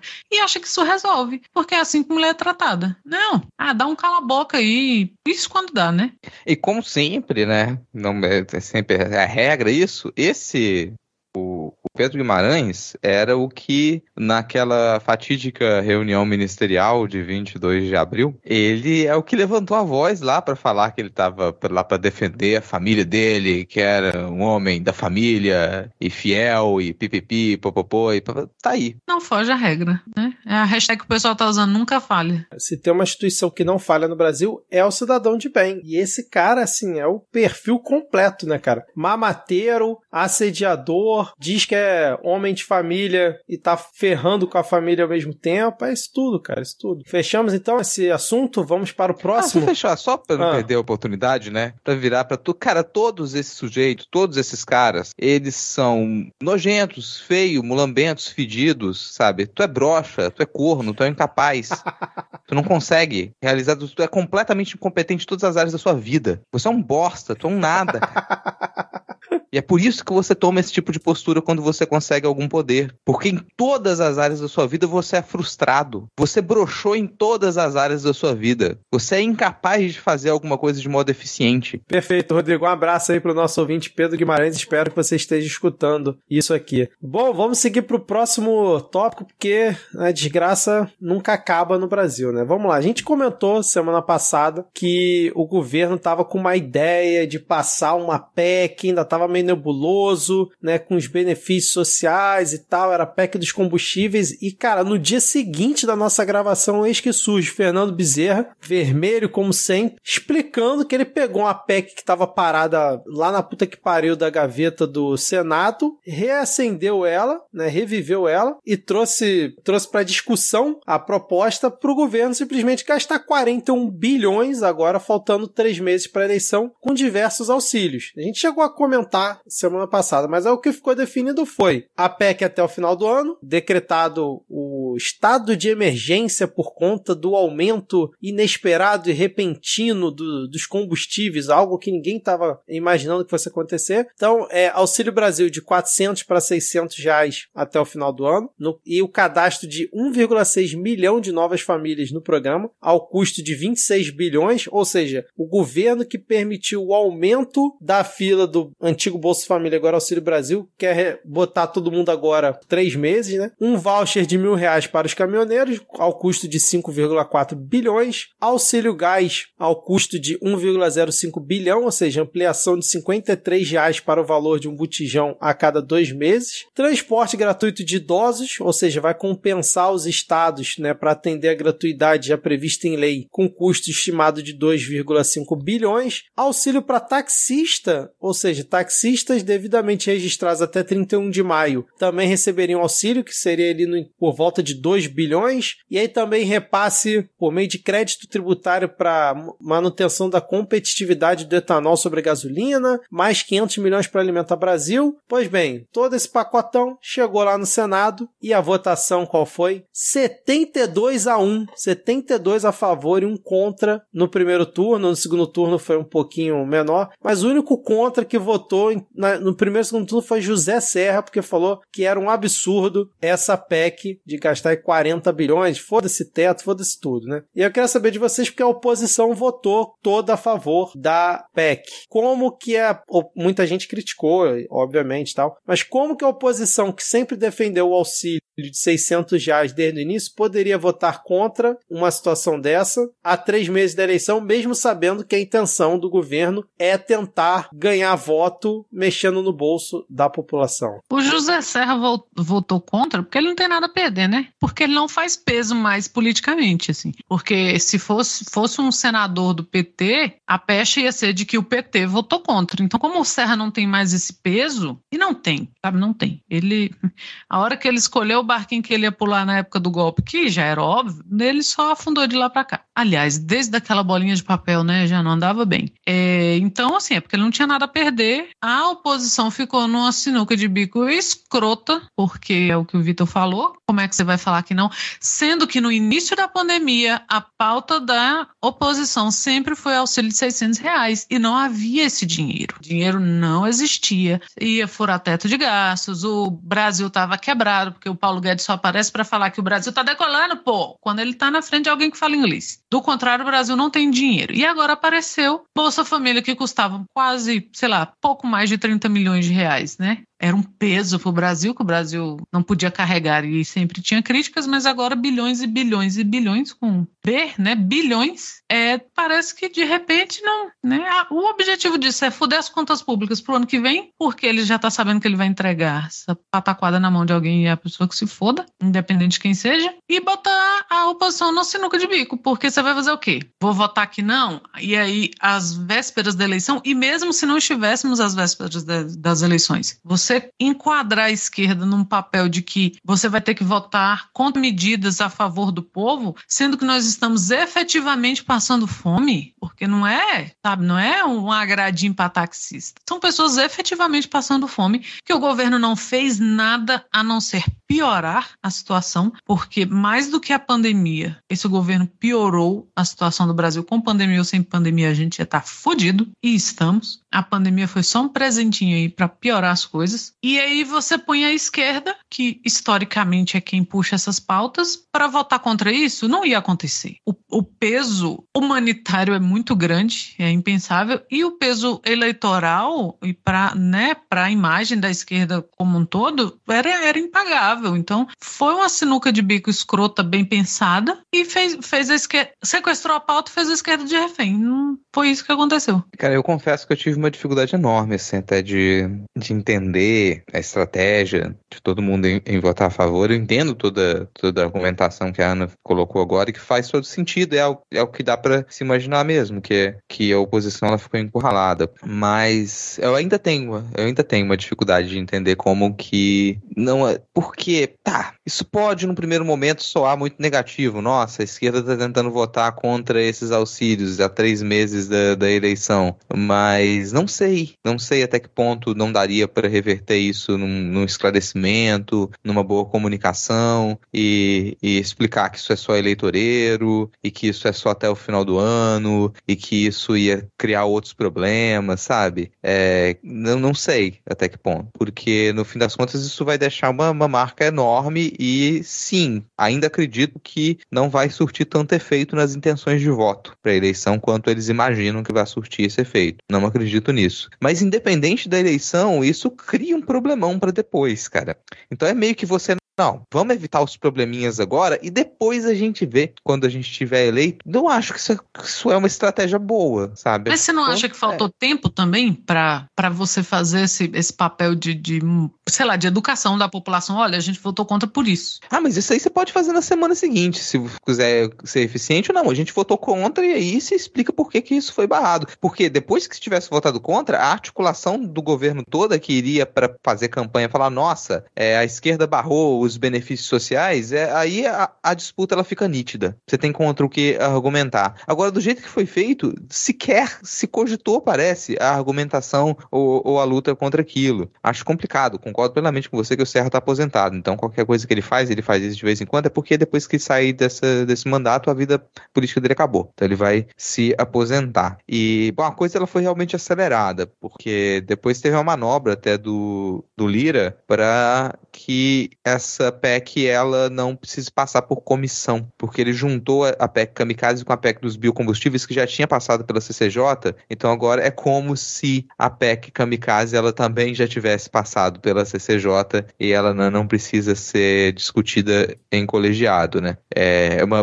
uma estratégia muito eficiente e acelerada para tentar resolver isso antes do, do recesso do Congresso. Eu ainda tô, eu confesso que ainda tô um pouco perdido, assim, é, em tentar entender compreender a postura nessa votação, porque é como se não tivesse se cogitado em nenhum momento que era possível discutir, que era possível se argumentar, sabe? Mesmo que tenha sido muito rápido, cara, como é que foi isso? Vocês simplesmente nem conversaram, falaram, não, realmente essa aí é uma guerra que a gente perdeu, foda-se. Ah, sou estranho, sou estranho. A gente já teve propostas mais complicadas de discutir do que essa. E mesmo assim se bateu na tecla, sabe? Tentou outras estratégias. Ah, você tem outras estratégias para você conseguir enfrentar a crise econômica que a gente tem no momento para a população mais pobre. E a base da oposição poderia ressaltar essas estratégias, mas não. Isso a gente fez, inclusive, quando se foi discutir o ICMS. Porque mesmo que para a maior parte da população você simplesmente fala reduzir imposto para reduzir preço da gasolina e energia elétrica, isso é, parece muito fácil de compreender, a oposição ela foi à frente para argumentar que não, não é tão simples. Se você fizer isso, você vai quebrar os estados. Isso é só uma manobra temporária para poder reduzir um pouco o preço do combustível e ela é eleitoreira. Isso para mim era muito mais complicado de argumentar para as pessoas por que, que não é legal você sair reduzindo ICMS por aí, do que você explicar que, olha, não é interessante a gente pegar esse dinheiro agora que a gente não tem, supostamente, para poder comprar voto pro Bolsonaro e colocar outras propostas. Como é que a gente poderia é, reorganizar esse auxílio Brasil para que a gente tenha um, um, auxílio emergencial eficiente, uma renda permanente? Mas não. Por exemplo, falar, olha, a gente está votando contra isso aqui porque é só até dezembro. O que a gente quer é realmente uma renda permanente. Mas nem isso se fez. Eu acho, acho estranho. Eu não entendi muito bem aquelas articulações lá. Não, se alguém tiver aí outras informações sobre como que isso foi, eu ficaria feliz de compreender melhor, embora faça sentido. Concordo que faça sentido é, essa dificuldade que você apontou ali, que a,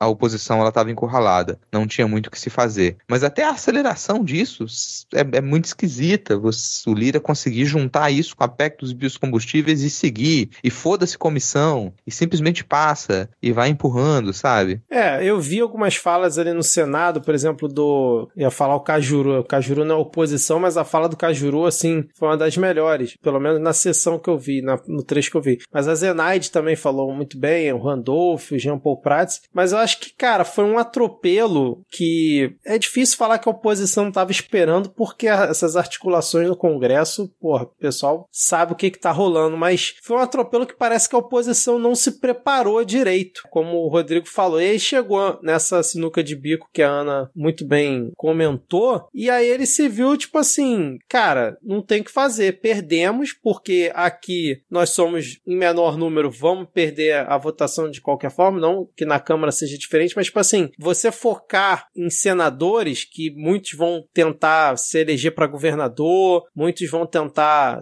uma reeleição, né, para o Senado, é mais fácil do que, por exemplo, na Câmara. Na Câmara, eu acredito que a gente não vai ter uma, uma votação esmagadora como teve no Senado, até porque é mais fácil o cara votar lá contra ou botar uma abstenção e meio que fugir do escrutínio público. Mas no Senado, acho que é um pouco mais difícil. Então, eu vi vários votos críticos, mas no final o cara botou sim lá no painel eletrônico. Então, é realmente muito complicado. Na Câmara, é, eu acho que passa antes da, do recesso, sem dúvida nenhuma, principalmente depois dessa manobra, mais uma manobra estranha do Lira, né, que sai passando trator em tudo quanto é regimento, em lei, foda-se. Mas é, eu achei engraçado que o relator na Câmara, ele tinha sugerido ampliar o auxílio, é, que está em 44 bilhões, né, 46 bilhões, para gastar até 50 bilhões, abrir uma margenzinha ali, coisa pouca, né, de mais uns 5, 6 bilhões, e ele queria botar um auxílio Uber. E aí os caras falam, meu irmão, tu tá maluco, tá doidão, auxílio Uber, a gente não tem cadastro dessa porra aqui no governo. Como é que vai dar auxílio Uber se a gente não tem um cadastro de quem é motorista de transporte, né, motorista de aplicativo? E outra, se você botar essa merda aí, vai ter que voltar pro Senado, porque tu mudou o texto, animal. Então tinha essa porra daí. E aí no dia seguinte, cara, não, vamos manter o texto do Senado, que está muito bom e tal, e vamos seguir dessa forma. Então provavelmente a tramitação vai ser ainda essa semana. O Ricardo Barros estava se reunindo lá, com, tirando foto,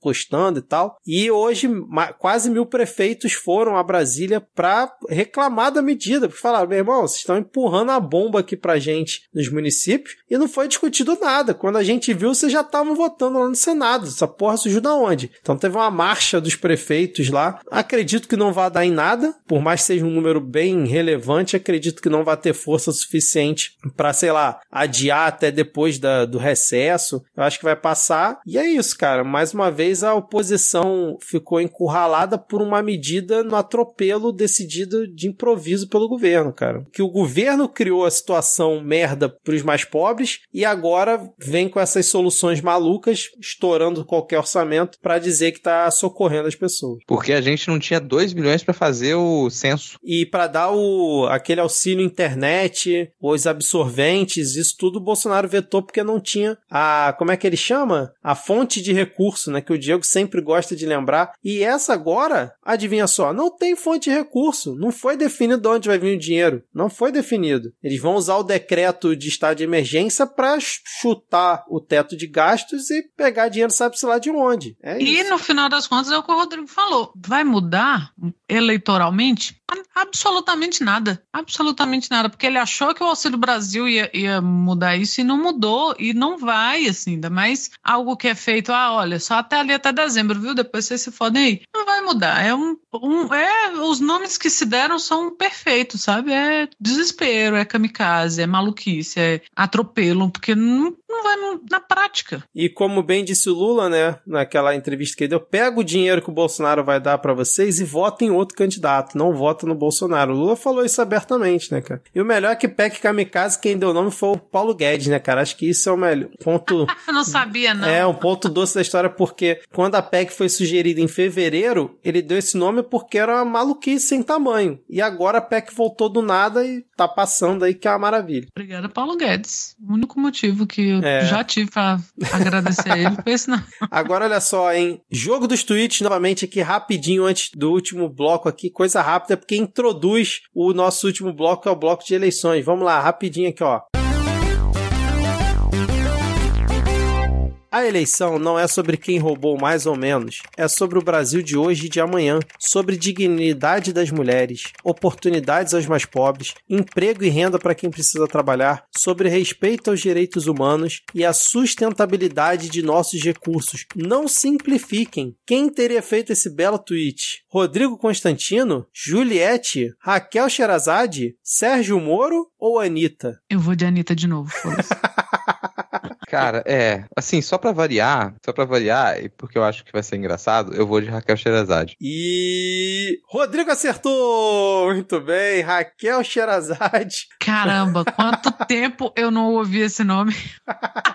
tá viva? Tá na Record? O que, que aconteceu? É, cara, eu não sei onde ela tá, mas tá fazendo esse tweet aí dizendo que é preciso respeitar a dignidade das mulheres, oportunidades aos mais pobres, quase entrando aí pra lista, a extinta lista de comunistas, Rodrigo. É, tá, tá querendo entrar na última chamada aí. É isso, cara. Agora vamos então, depois dessa introdução para eleições 2022, o Ciro continua passando vergonha. É quase o bloco, assim, tem que ter toda semana o Ciro passando vergonha, porque ele lançou mais um daqueles videozinhos que é um, sei lá, um cartunista que faz, sei lá, uma coisa, mortadela, né, lá dos anos 2000, e botou o Ciro Beleza, como se fosse o Raul Seixas, sei lá, mas o cara tava parecendo mais com o Coronel Brilhante Ustra. Pega, pega a imagem do Ciro Beleza e bota do lado o Ustra. É, é- é igual, né, cara? É o desgraçado do Ustra. Mas aí o Ciro Gomes, ele lançou o Ciro Astral, hashtag Ciro Astral. E tuitou assim, ó. Por que cada signo vai escolher o Ciro? Interrogação. E eu queria perguntar, Rodrigo, qual é o seu signo mesmo? Capricórnio, com ascendente em Capricórnio e lua em Capricórnio. Eu nunca gravo isso, desculpa, cara. Mas o Ciro Astral diz o seguinte, ó, na ficha que ele botou para o signo de Capricórnio. Por que os capricornianos vão escolher Ciro? Porque tem um projeto sólido, tanto para a economia quanto para a geração de empregos. E eles sabem que sua estabilidade material vai...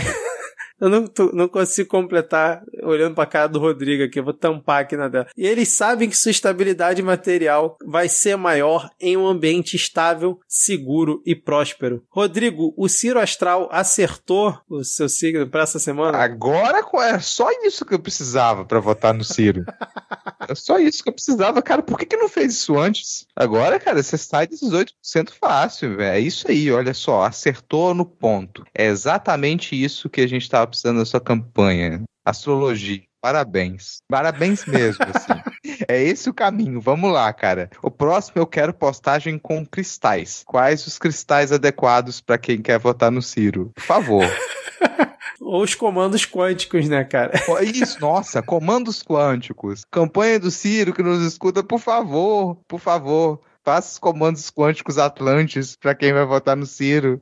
E eu quero, eu quero, eu quero o próprio Ciro fazendo o vídeo com pulsar, pulsar, pulsar, pulsar, pulsar agora. Ai, Deus do céu. Ana, mais uma semana de Ciro Gomes sendo Ciro Gomes. Qual o seu signo, Ana? Pra gente Libra. ler aqui. Sofia. Libra, vamos lá. O que, que o Ciro Astral tem pra você, ó. Por que os librianos vão escolher Ciro? Porque são apaziguadores.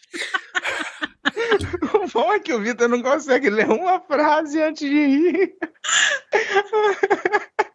Deus.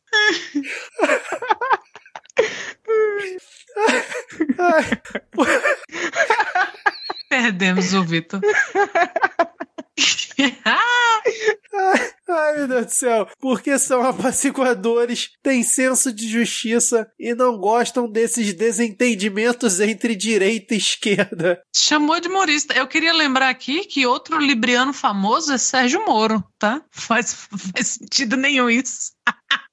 Ai, meu Deus do céu, cara. Meu Deus, ainda fui ofendida por Ciro falando que eu não gosto de desentendimento entre direita e esquerda. Eu quero que a direita se lasque num poço de lava. Eu, eu gosto de desentendimento porque eu não quero andar, eu não quero conviver, eu não quero estar no mesmo mundo que gente de direitas. Cacete. E eu achei que a pior coisa era a voz do Ciro no Waze naquela época. Cara, assim, a campanha do Ciro acabou de chamar todas as pessoas librianas do Brasil de otárias. sim, sim. Vai lá, Vitor. E o seu, Vitor? Ah, eu tenho o meu, né? Deixa eu ver aqui, cara. O meu acho que é leão. Vamos lá. Acho que é. É nem tá tipo, super conectado. É, leão. É 22 de julho. É, é leão. Inclusive tá chegando, gente? Meu aniversário aí. Por que os leoninos vão escolher Ciro? Porque perceberam em Ciro alguém com atitude, ideias e confiança, assim como eles. Os leoninos sabem que o Brasil do futuro, com o Ciro presidente, é garantia de palco para brilhar e, a-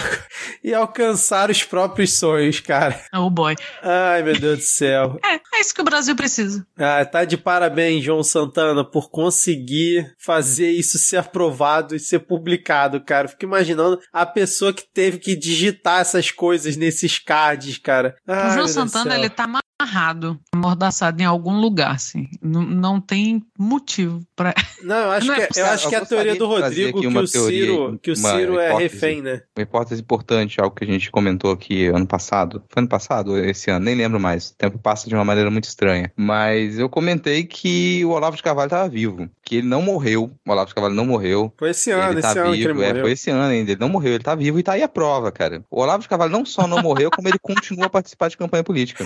Ele era astrólogo, né?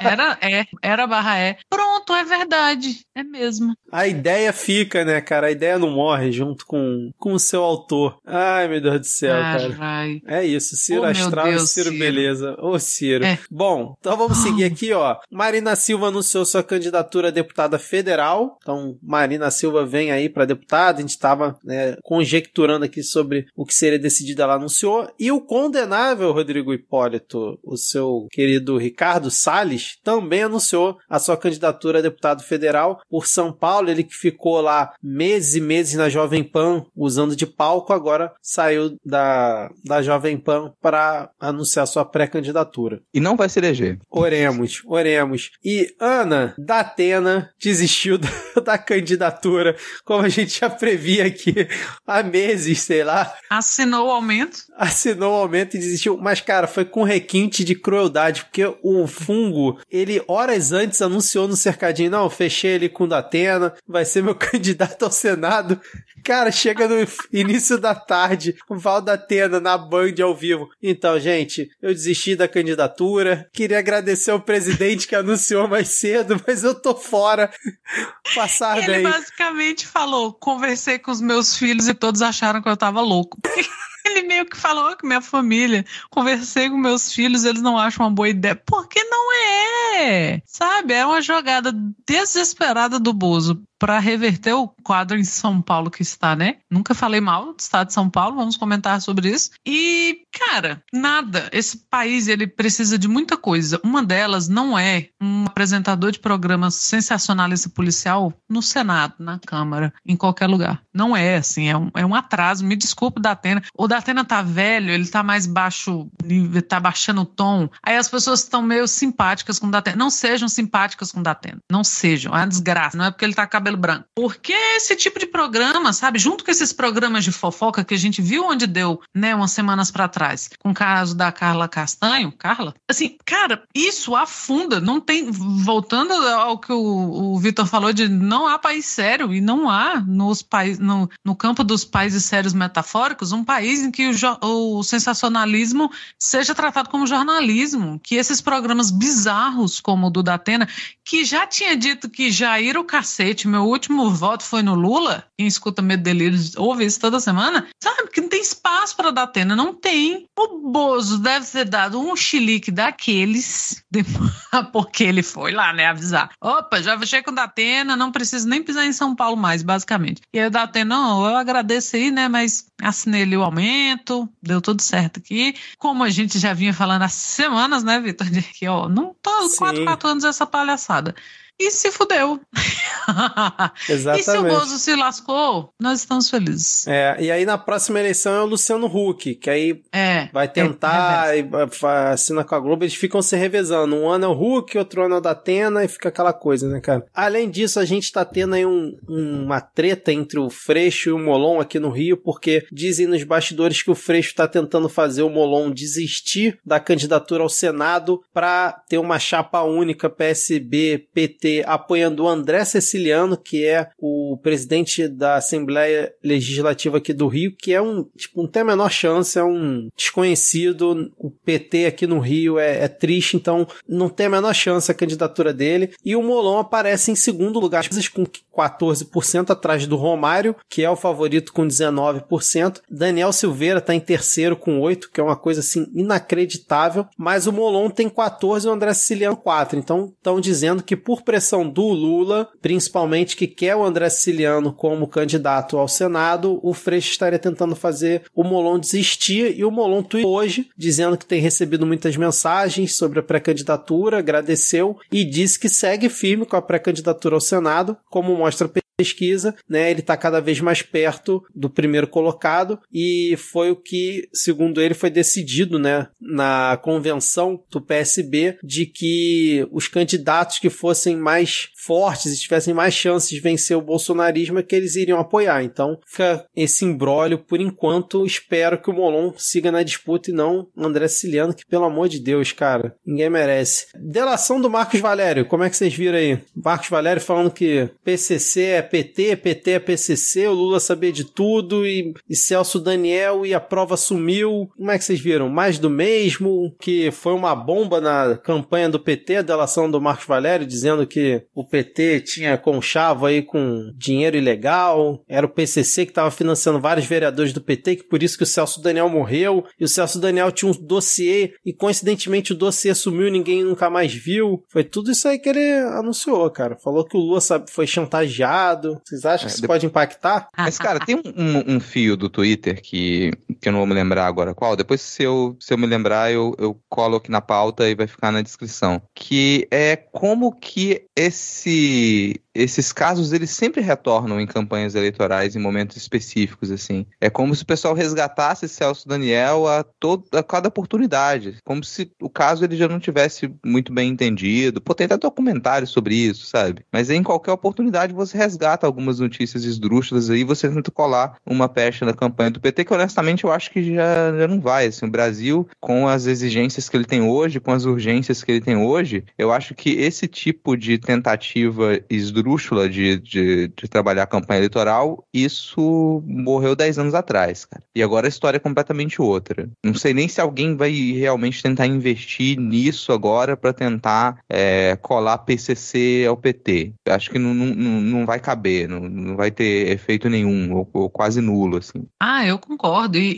e o que colava 10, 20 anos atrás, né? Que é filho do Lula, dono da JBS, PT e o. Aí insira aqui que algum, algum partido ou alguma personalidade de extrema esquerda que fez parte de alguma ação armada em seu país, ou PCC, ou alguma coisa, não, porque o, o brasileiro não tem mais nem tempo, sabe, de requentar essas histórias. E também o, o nível da fake news no Brasil chegou num ponto que essas coisas meio boca de caçapa, assim, ah, o PT sabe, ah, o Lula sabia de tudo, ah, não sei o que, tá meio que fica aquela coisa. E Marcos Valério, né? Amor de Deus. Mas eu acho que não, que não é a bomba que eles imaginaram que seria. Não acho que abalou alguma coisa. Dez anos atrás seria sido um absurdo, mas agora não, não foi. E assim, eu acho muito interessante, né, quando você começa a levantar coisas do tipo o PCC estar se armando com, com armas de CACs compradas legalmente, aí começa com, opa, mas o PT tinha ligação. Então,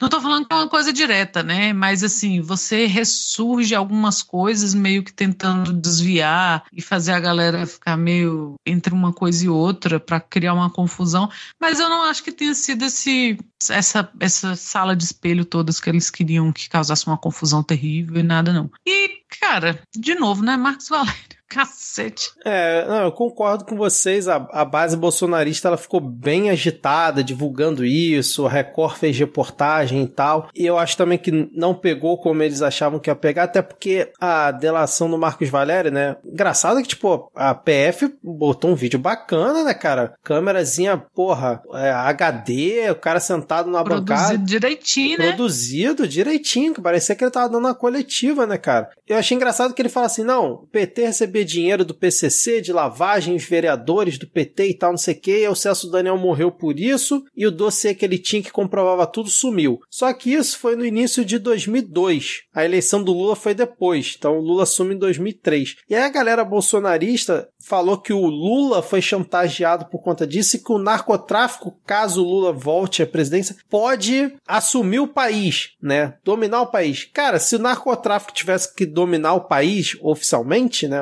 Teria assumido então na época que o PT ficou 13 anos no governo, né? Já que o PCC tem toda essa ligação com o PT que eles dizem ter. E é sempre bom lembrar que o PCC surgiu e teve ascensão nos governos do PSDB em São Paulo, né? E aqui no Rio, as milícias milícias tiveram ascensão nos governos do PMDB. É sempre bom a gente observar isso. Então, eu acho também que não pega. E um dos motivos que eu acho que não pega, não sei se vocês concordam comigo, é por conta da Lava Jato. A Lava Jato ela foi tão midiática, botou tanta coisa na tela, ah, PT isso, PT aquilo, recebi dinheiro daquilo, que veio uma delação dessa do Marcos Valério. Óbvio que a base bolsonarista repercutiu, mas o cidadão comum do Jornal Nacional, vamos dizer assim, né? O afegão médio, ele olha, ah, mais uma ali do, do PT que tá naquele bolo, sei lá, alguma coisa, e acha que é segunda-feira, entendeu? Nem vai procurar ver detalhes, esse tipo de coisa, né? Até porque não repercutiu muito, então, enfim. Não, eu concordo plenamente com você, assim, tem mais alguns elementos que se pensar para Brasil 2022, que é, mediaticamente você liga narcotráfico a armas, a pessoas que ficam tirando foto com armas, que é uma coisa que você não vai encontrar com o Lula. Você não vai ligar o Lula a arma, o Lula a tirando foto com pessoas que parecem bandidos armados. Não, isso aí você liga à direita. E eles já tentaram construir uma ideia positiva de de você tirar foto com, foto com arma. Então você cria ali um curto-circuito para poder divulgar esse tipo de informação. É, acho que a, a, relação que você fez com a mediatização que a Lava Jato trouxe é perfeita. E isso traz um outro ponto, que é a gente se acostumou no tipo de mediatização que a Lava Jato fez a você ter áudios vazados, a você ter as pessoas envolvidas, a voz das pessoas envolvidas, um vídeo aqui, um vídeo ali. Uma decisão em que o cara me diz que ele, ele, ele só ele afirma que ele ouviu um então secretário-geral do PT, Silvio Pereira, ouviu dele detalhes sobre o que seria uma relação entre petistas e o PCC. Cara, não tem um áudio, não tem um videozinho, não dá para vazar um áudio não, uma mensagem, ela não tinha um WhatsApp. Pô, cara, então hoje não tem, não tem como isso sobreviver muito na internet, não. A sua coletiva toda bonitinha ali, com a PF, não vai colar. Não dá para esse tipo de.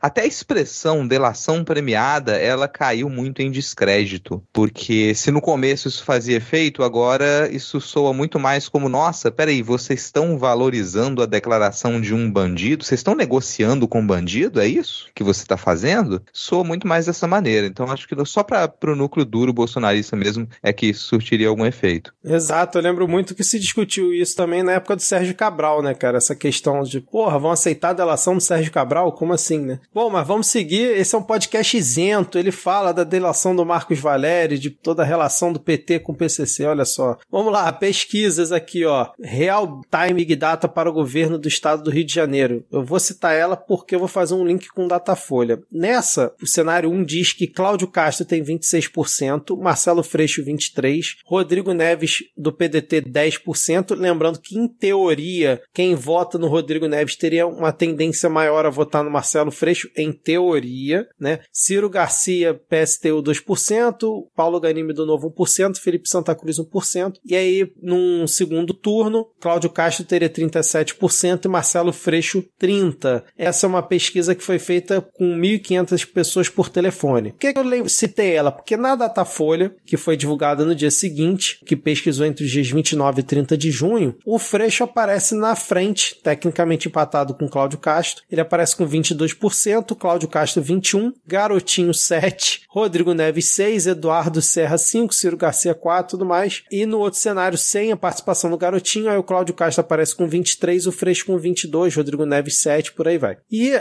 a Datafolha foi uma pesquisa presencial, que é um ponto que o Rodrigo sempre bate. Então, assim, a, a pesquisa presencial, os dois estão tecnicamente empatados, e na pesquisa por telefone, o Cláudio Castro está quase ali na margem de erro, mas aparece três pontos à frente. Então, é sempre bom a gente comparar, não comparando pesquisa, mas mostrar né, dois cenários diferentes. Vou seguir aqui com as outras pesquisas para dar os números, aí vocês comentam depois. Pesquisa Datafolha São Paulo, também realizada entre os dias 29 e 30. A Haddad aparece com 28%, Márcio França com 16% e Tarcísio 12%, Rodrigo Garcia 10% e os outros ali não importa. Me surpreendeu o Márcio França em segundo, mostra que realmente se ele desistir e for pro Senado, como falo, a tendência ao Haddad ter uma votação bem grande, né, cara? Mas vamos ver depois começar a eleição. E a pesquisa de Minas, olha aí, Rodrigo, Minas Gerais, a pesquisa da Tafolha para Minas. Romeu Zema aparece com 48% e o Calil vem em segundo com 21% e os demais ali pontuam é, muito pouco. E eu quero saber vocês têm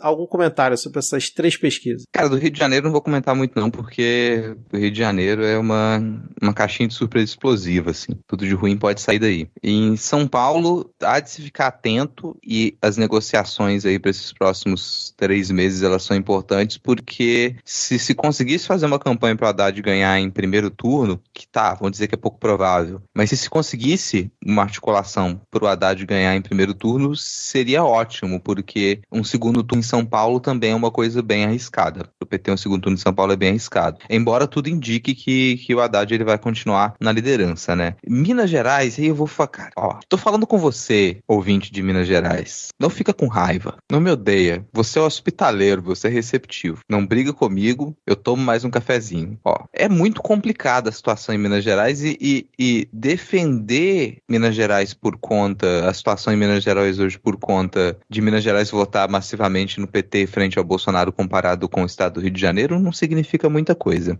A gente está realmente com um problema de comunicação política em Minas Gerais, porque o Zema ele teve um governo desastroso, mas desastroso assim. Vai para a lista de piores governadores da história de Minas. E mesmo assim ele me arrisca uma uma reação. E aí você se pergunta como como é que tá, o que está acontecendo na formação de base, na comunicação em Minas Gerais? Para o Zema, ele. A gente, a gente, tem um outro histórico em Minas Gerais também, que ele é muito complicado com relação ao jornalismo, que é a pressão sobre jornalistas e a pressão política em cima de jornalistas e da comunicação política. Ela não é tão livre. Não tem um jornalismo tão livre em Minas Gerais assim. Isso é, real, é, é realmente algo preocupante. E aparentemente é isso o caso. Você não consegue solucionar uma comunicação política em Minas Gerais para a população perceber o quão o governo do Zema ele foi desastroso e não tem nenhuma perspectiva de que ele faça um, um, segundo governo melhor. Não tem. O cara simplesmente é inepto. Ele não sabe governar. Ele não funciona para política. Além de ele ter péssimas intenções, ele ser um sujeito com péssimas intenções, ele não serve para política, cara. Mas ele, pelo visto, vai se, vai se reeleger em Minas Gerais. Eu acho pouco provável que a essa altura do campeonato você consiga reverter uma comunicação é, para a população de Minas para se perceber o malefício que é você continuar com esse tipo de, de linha no governo, né? Isso vale para governo do estado, isso vale para uma pá de municípios, Minas Gerais é um estado gigantesco, então sim, eu sei que não dá para generalizar os mais de 800 tantos municípios de Minas Gerais. Em algumas regiões você tem um conservadorismo mais extremo, em outras regiões você tem uma consciência de que você precisa de uma prefeitura forte, de um estado forte para poder atender às necessidades de uma população mais empobrecida. A gente tem regiões muito empobrecidas em Minas Gerais, mas é complicado, cara, extremamente complicado. O que você conseguiu, você reelegeu um dos piores governadores da história do estado de Minas Gerais. Minas Gerais na vanguarda de novo, né?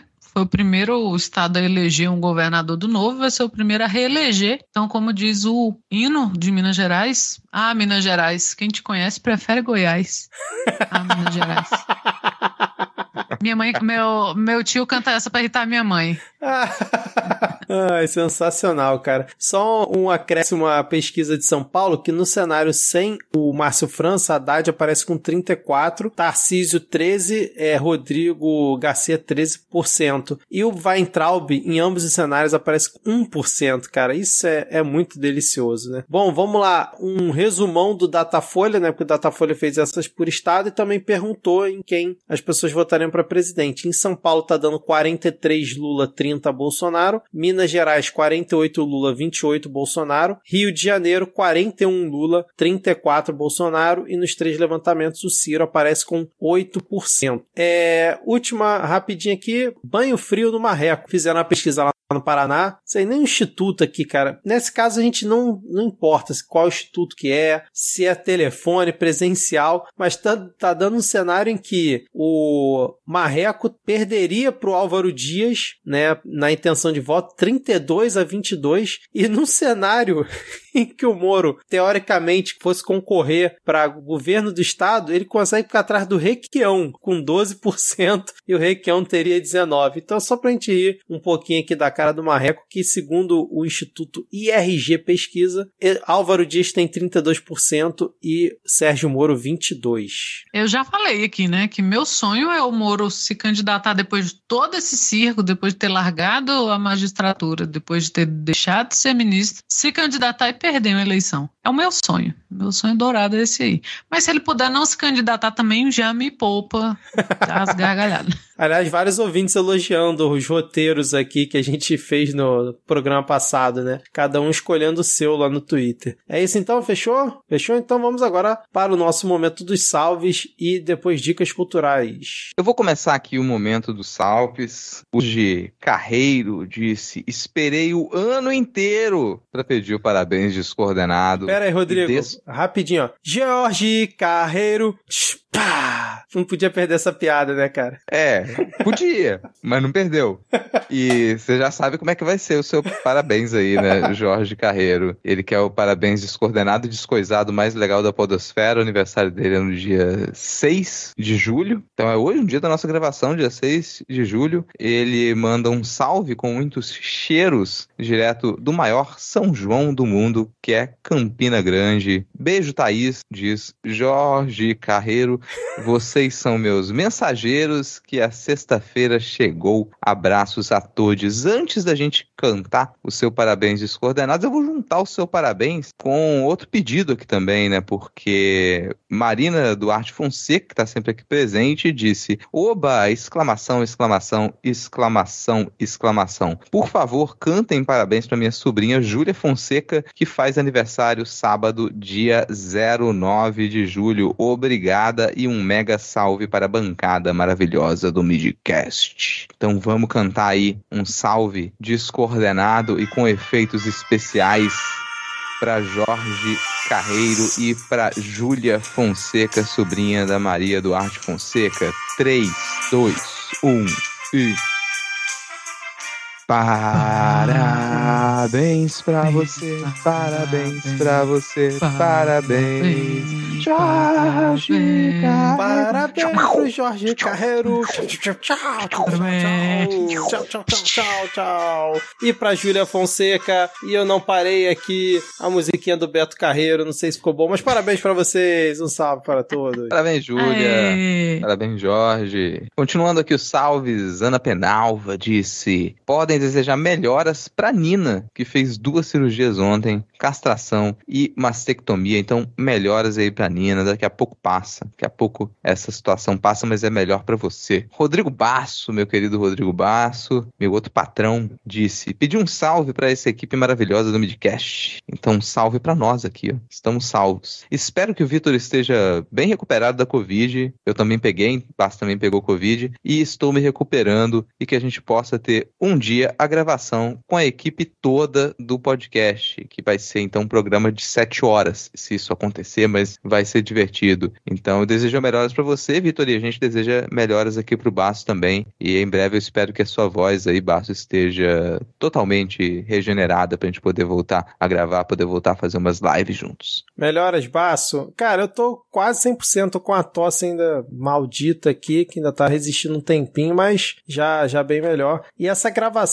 com a equipe toda tá difícil de sair, hein, cara. Isso o, o Rodrigo comentou, gravação de 7 horas me lembrou aquele especial de fim de ano, retrospectiva, Rodrigo. Retrospectiva 2019, com aquele nosso episódio de 6 horas e meia. Continuando salves a Mari Pena. Oba, um salve para vocês, queridos. E para minha pequena Olivia, que nasceu no olho deste furacão chamado Brasil. Bem-vinda, Olivia. E desculpa, mas vai dar certo. Para conhecimento, agora eu ouço o midcast enquanto passeio com ela pelo bairro. A mãe chorando e levando a neném para passear, né? Lucas Vidal, Vidal com U, segundo o arroba dele. Um salve para essa bancada maravilhosa, obrigada. E um salve para mim, para minha cremosa, que terminamos nosso isolamento depois de testar positivo pela primeira vez. Viva o SUS, viva a vacina. Podcast me edifica o pedido de mais paródias com músicas infantis para a Mari cantar para a Olivia.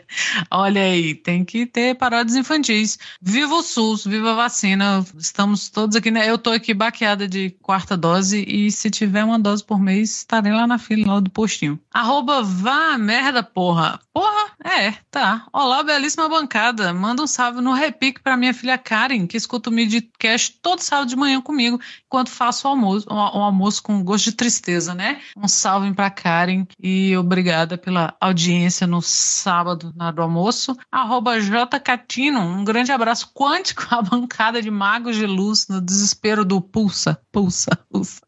Podcast independente, ativar. Gente, meu Deus, eu espero que esse meme dure muito, porque é muito bom. Arroba a Giane Paiva, um salve pulsante. Na bancada do vídeo. Ah, é. A gente tá muito quântico. Acompanhada de lambejos ativantes das gatas Jade Morgana. Por favor, galera que tem gato amarelo, pode mostrar foto, viu? Eu, toda vez tem uns gatinhos amarelos assim e me amarro. Que mal pode esperar pela paródia da semana, pois os gatas Jade Morgana, nessa hora, já estão muito felizes com a paródia. Com certeza, cara. Midcast, o podcast quântico. Paula Costa, nossa querida Paula Costa. Beijos em Ad Ferrer e um abraço para os meus queridos da bancada do Farofeiros. Então, beijo Ad, beijo aí também para a galera do Farofeiros Podcast. Marco Galo Metal. Opa, se der tempo, um salve para a melhor bancada da Podosfera. Sim, são vocês. Olha aí, olha aí, Ana. Semana passada a gente estava, como é que era? Lindos, cheirosos, sei lá o que, né? Semana passada a gente estava só os gatinhos na balada. E agora o melhor bancada da Podosfera. Hoje estou quicão de estado de espírito. Olha aí. Abraço, Marco. Valeu. Arroba Lalis. Oi de novo. Oi de novo, Lalis. Arroba Drill. Opa, bancada linda, manda um salve pra mim. Salve, Drill Bidrell. É, arroba Igor CG. Manda um salve pro pessoal do Boletim do Globalismo Brasileiro. Excelente podcast. Um abraço aí. Ele já gravou, inclusive, com a gente aqui, né? A voz patriótica do Boletim do Globalismo Brasileiro. Então, salve.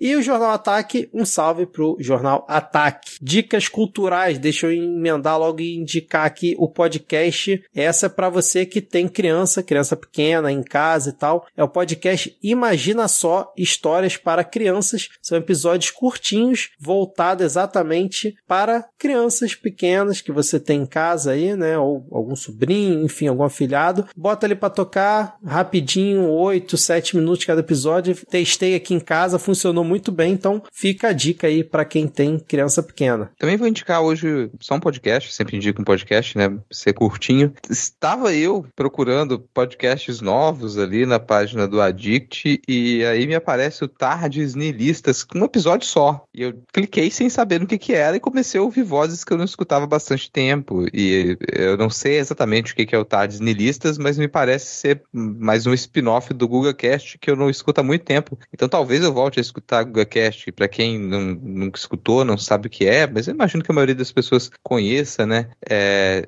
às vezes o pessoal entra numa viagem, assim, algumas viagens ali nos diálogos do Google Cash, algumas coisas muito interessantes misturando filosofia e interpretações curiosas sobre situações da cultura pop, né? Como é, existencialmente qual é a diferença entre o charme e o funk. E acho que vale a pena, tá lá esse único episódio. Não sei se vai ser só um spin-off ou se eles só pegaram esse, essa gravação aqui e jogaram para um feed separado, mas se tiver mais episódios eu vou ouvir. Eu acho que é sempre é divertido quando entram nessa, nessas viagens existenciais e misturando filosofia ali. É, a galera é muito engraçada ainda. Então até senti saudade. Faz, é, desde 2018 eu acho que eu não escutava Google Cash. E talvez eu volte a ouvir agora por conta desse, desse episódio do Tardes Nihilistas. Eu vou fazer, né, a de sempre. que é o Suposta Leitura, que é o meu podcast de literatura que eu faço com o Lucas Mota, escritor, que já participou aqui do, né, recentemente do Midcast. Então, estamos lá em todas as redes. Pós-leitura, meia horinha 15, a cada 15 dias falando de literatura. Vamos lá dar uma moral para nós. Tem muita gente indo lá, dar uma moral para nós, graças ao Midcast. Então fica o meu agradecimento também. Já estou literalmente devendo dinheiro para o Midcast, para de gente que está indo lá. Lucas também vendeu o livro. O Lucas está devendo dinheiro para o Midcast, abrindo aqui. E pedir desculpas pela próxima indicação, porque a qualidade não está boa, mas eu passei a tarde procurando esse vídeo e os links que eu tinha dele, porque é uma coisa que eu volta e meia é, reassisto, sumiram, saíram do ar. E mas então, cara, no momento que você estiver ouvindo isso e tiver interesse, já clica para assistir, porque pode sumir. É um episódio de um programa português que passava na, num canal chamado TVI lá, chamado Melhor do que Falecer, Because Portugueses, esse é o nome. E é do Ricardo Araújo Pereira, que é um. um ele escreve para alguns jornais brasileiros, assim, é, é, o cara em que o Gregório do Vivier meio que se inspirou para fazer o Porta dos Fundos. Não, não ouçam isso como uma crítica, é a parte boa disso. É, né, porque o Gregório divide opiniões aí mas ele é muito bom. Ele é um e ele tem aquele humor, não sei se pode se chamar de humor europeu, que é o cara triste. Isso faz humor, ele é triste. E esse episódio especificamente se chama A Serventia da Liberdade. E ele saiu. Esse programa dele são esquetes, então não é um, você não precisa assistir tudo para fazer sentido. E esse Serventia da Liberdade especificamente saiu na semana ou no próprio dia de comemoração aos 40 anos da Revolução dos Cravos, que foi a revolução que acabou com a ditadura do, em Portugal, que foi uma ditadura longuíssima, né? uma ditadura de quase 50 anos. E na comemoração dos 40 anos, eles soltaram esse episódio e é um primor. Assim, o texto é maravilhoso, a atriz é uma senhora famosa lá, chamada. É, é bom, né? Quando a pessoa é muito famosa, mas tipo no país dela. Esse aqui é uma senhora, mas chama Maria do Céu Guerra. E o texto é um primor, a, a interpretação dela é um primor, e ela fala disso, né? O velho naquele tempo é que era melhor. E aí você sente o que o texto na verdade quer dizer, porque inicialmente você ouve é um texto de uma tia reaça, né, com saudade da juventude. Mas aí você presta atenção. Aí você vê onde é que eles querem chegar. É primoroso, é uma pena que, que os os links estejam desativados. Eu acho que, né, as coisas do capitalismo, não devia estar dando dinheiro. Infelizmente, é um dos episódios que eles falam como, como apontam sempre como o menos assistido dessa série Melhor que Falecer, que não existe mais. Mas é porque ele é um episódio sério de verdade. Os outros, eles são muito, né, piadas e tiradinhas e esquetes. Mas vale muito a pena, então assista enquanto o link está ativo. E a qualidade não está muito boa, vocês me desculpem. Esse é, Ricardo Araújo Pereira é o do Maneiro Esperando no Cu? Ah, é? Ele é o criador do Maneiro Esperando. Olha! É, é, ele é ótimo. Um clássico é, também. Falando assim, indicações de última hora aqui também, gente, eu quase me esqueci.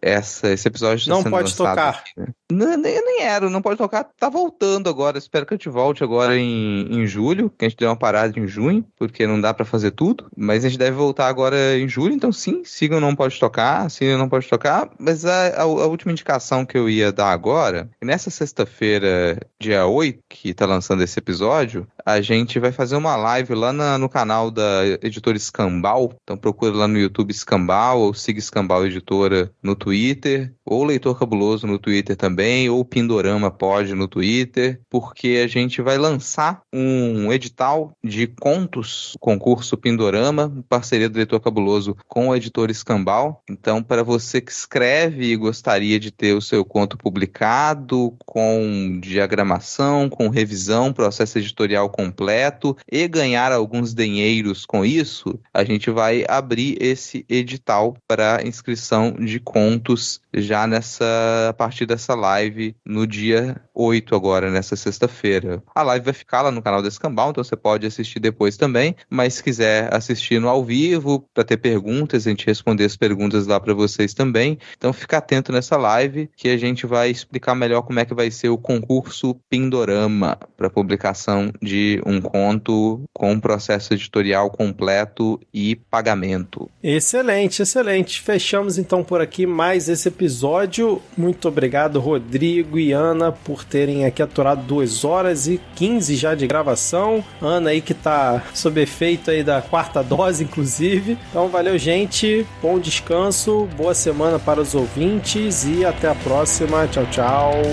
Valeu. Galera. Show.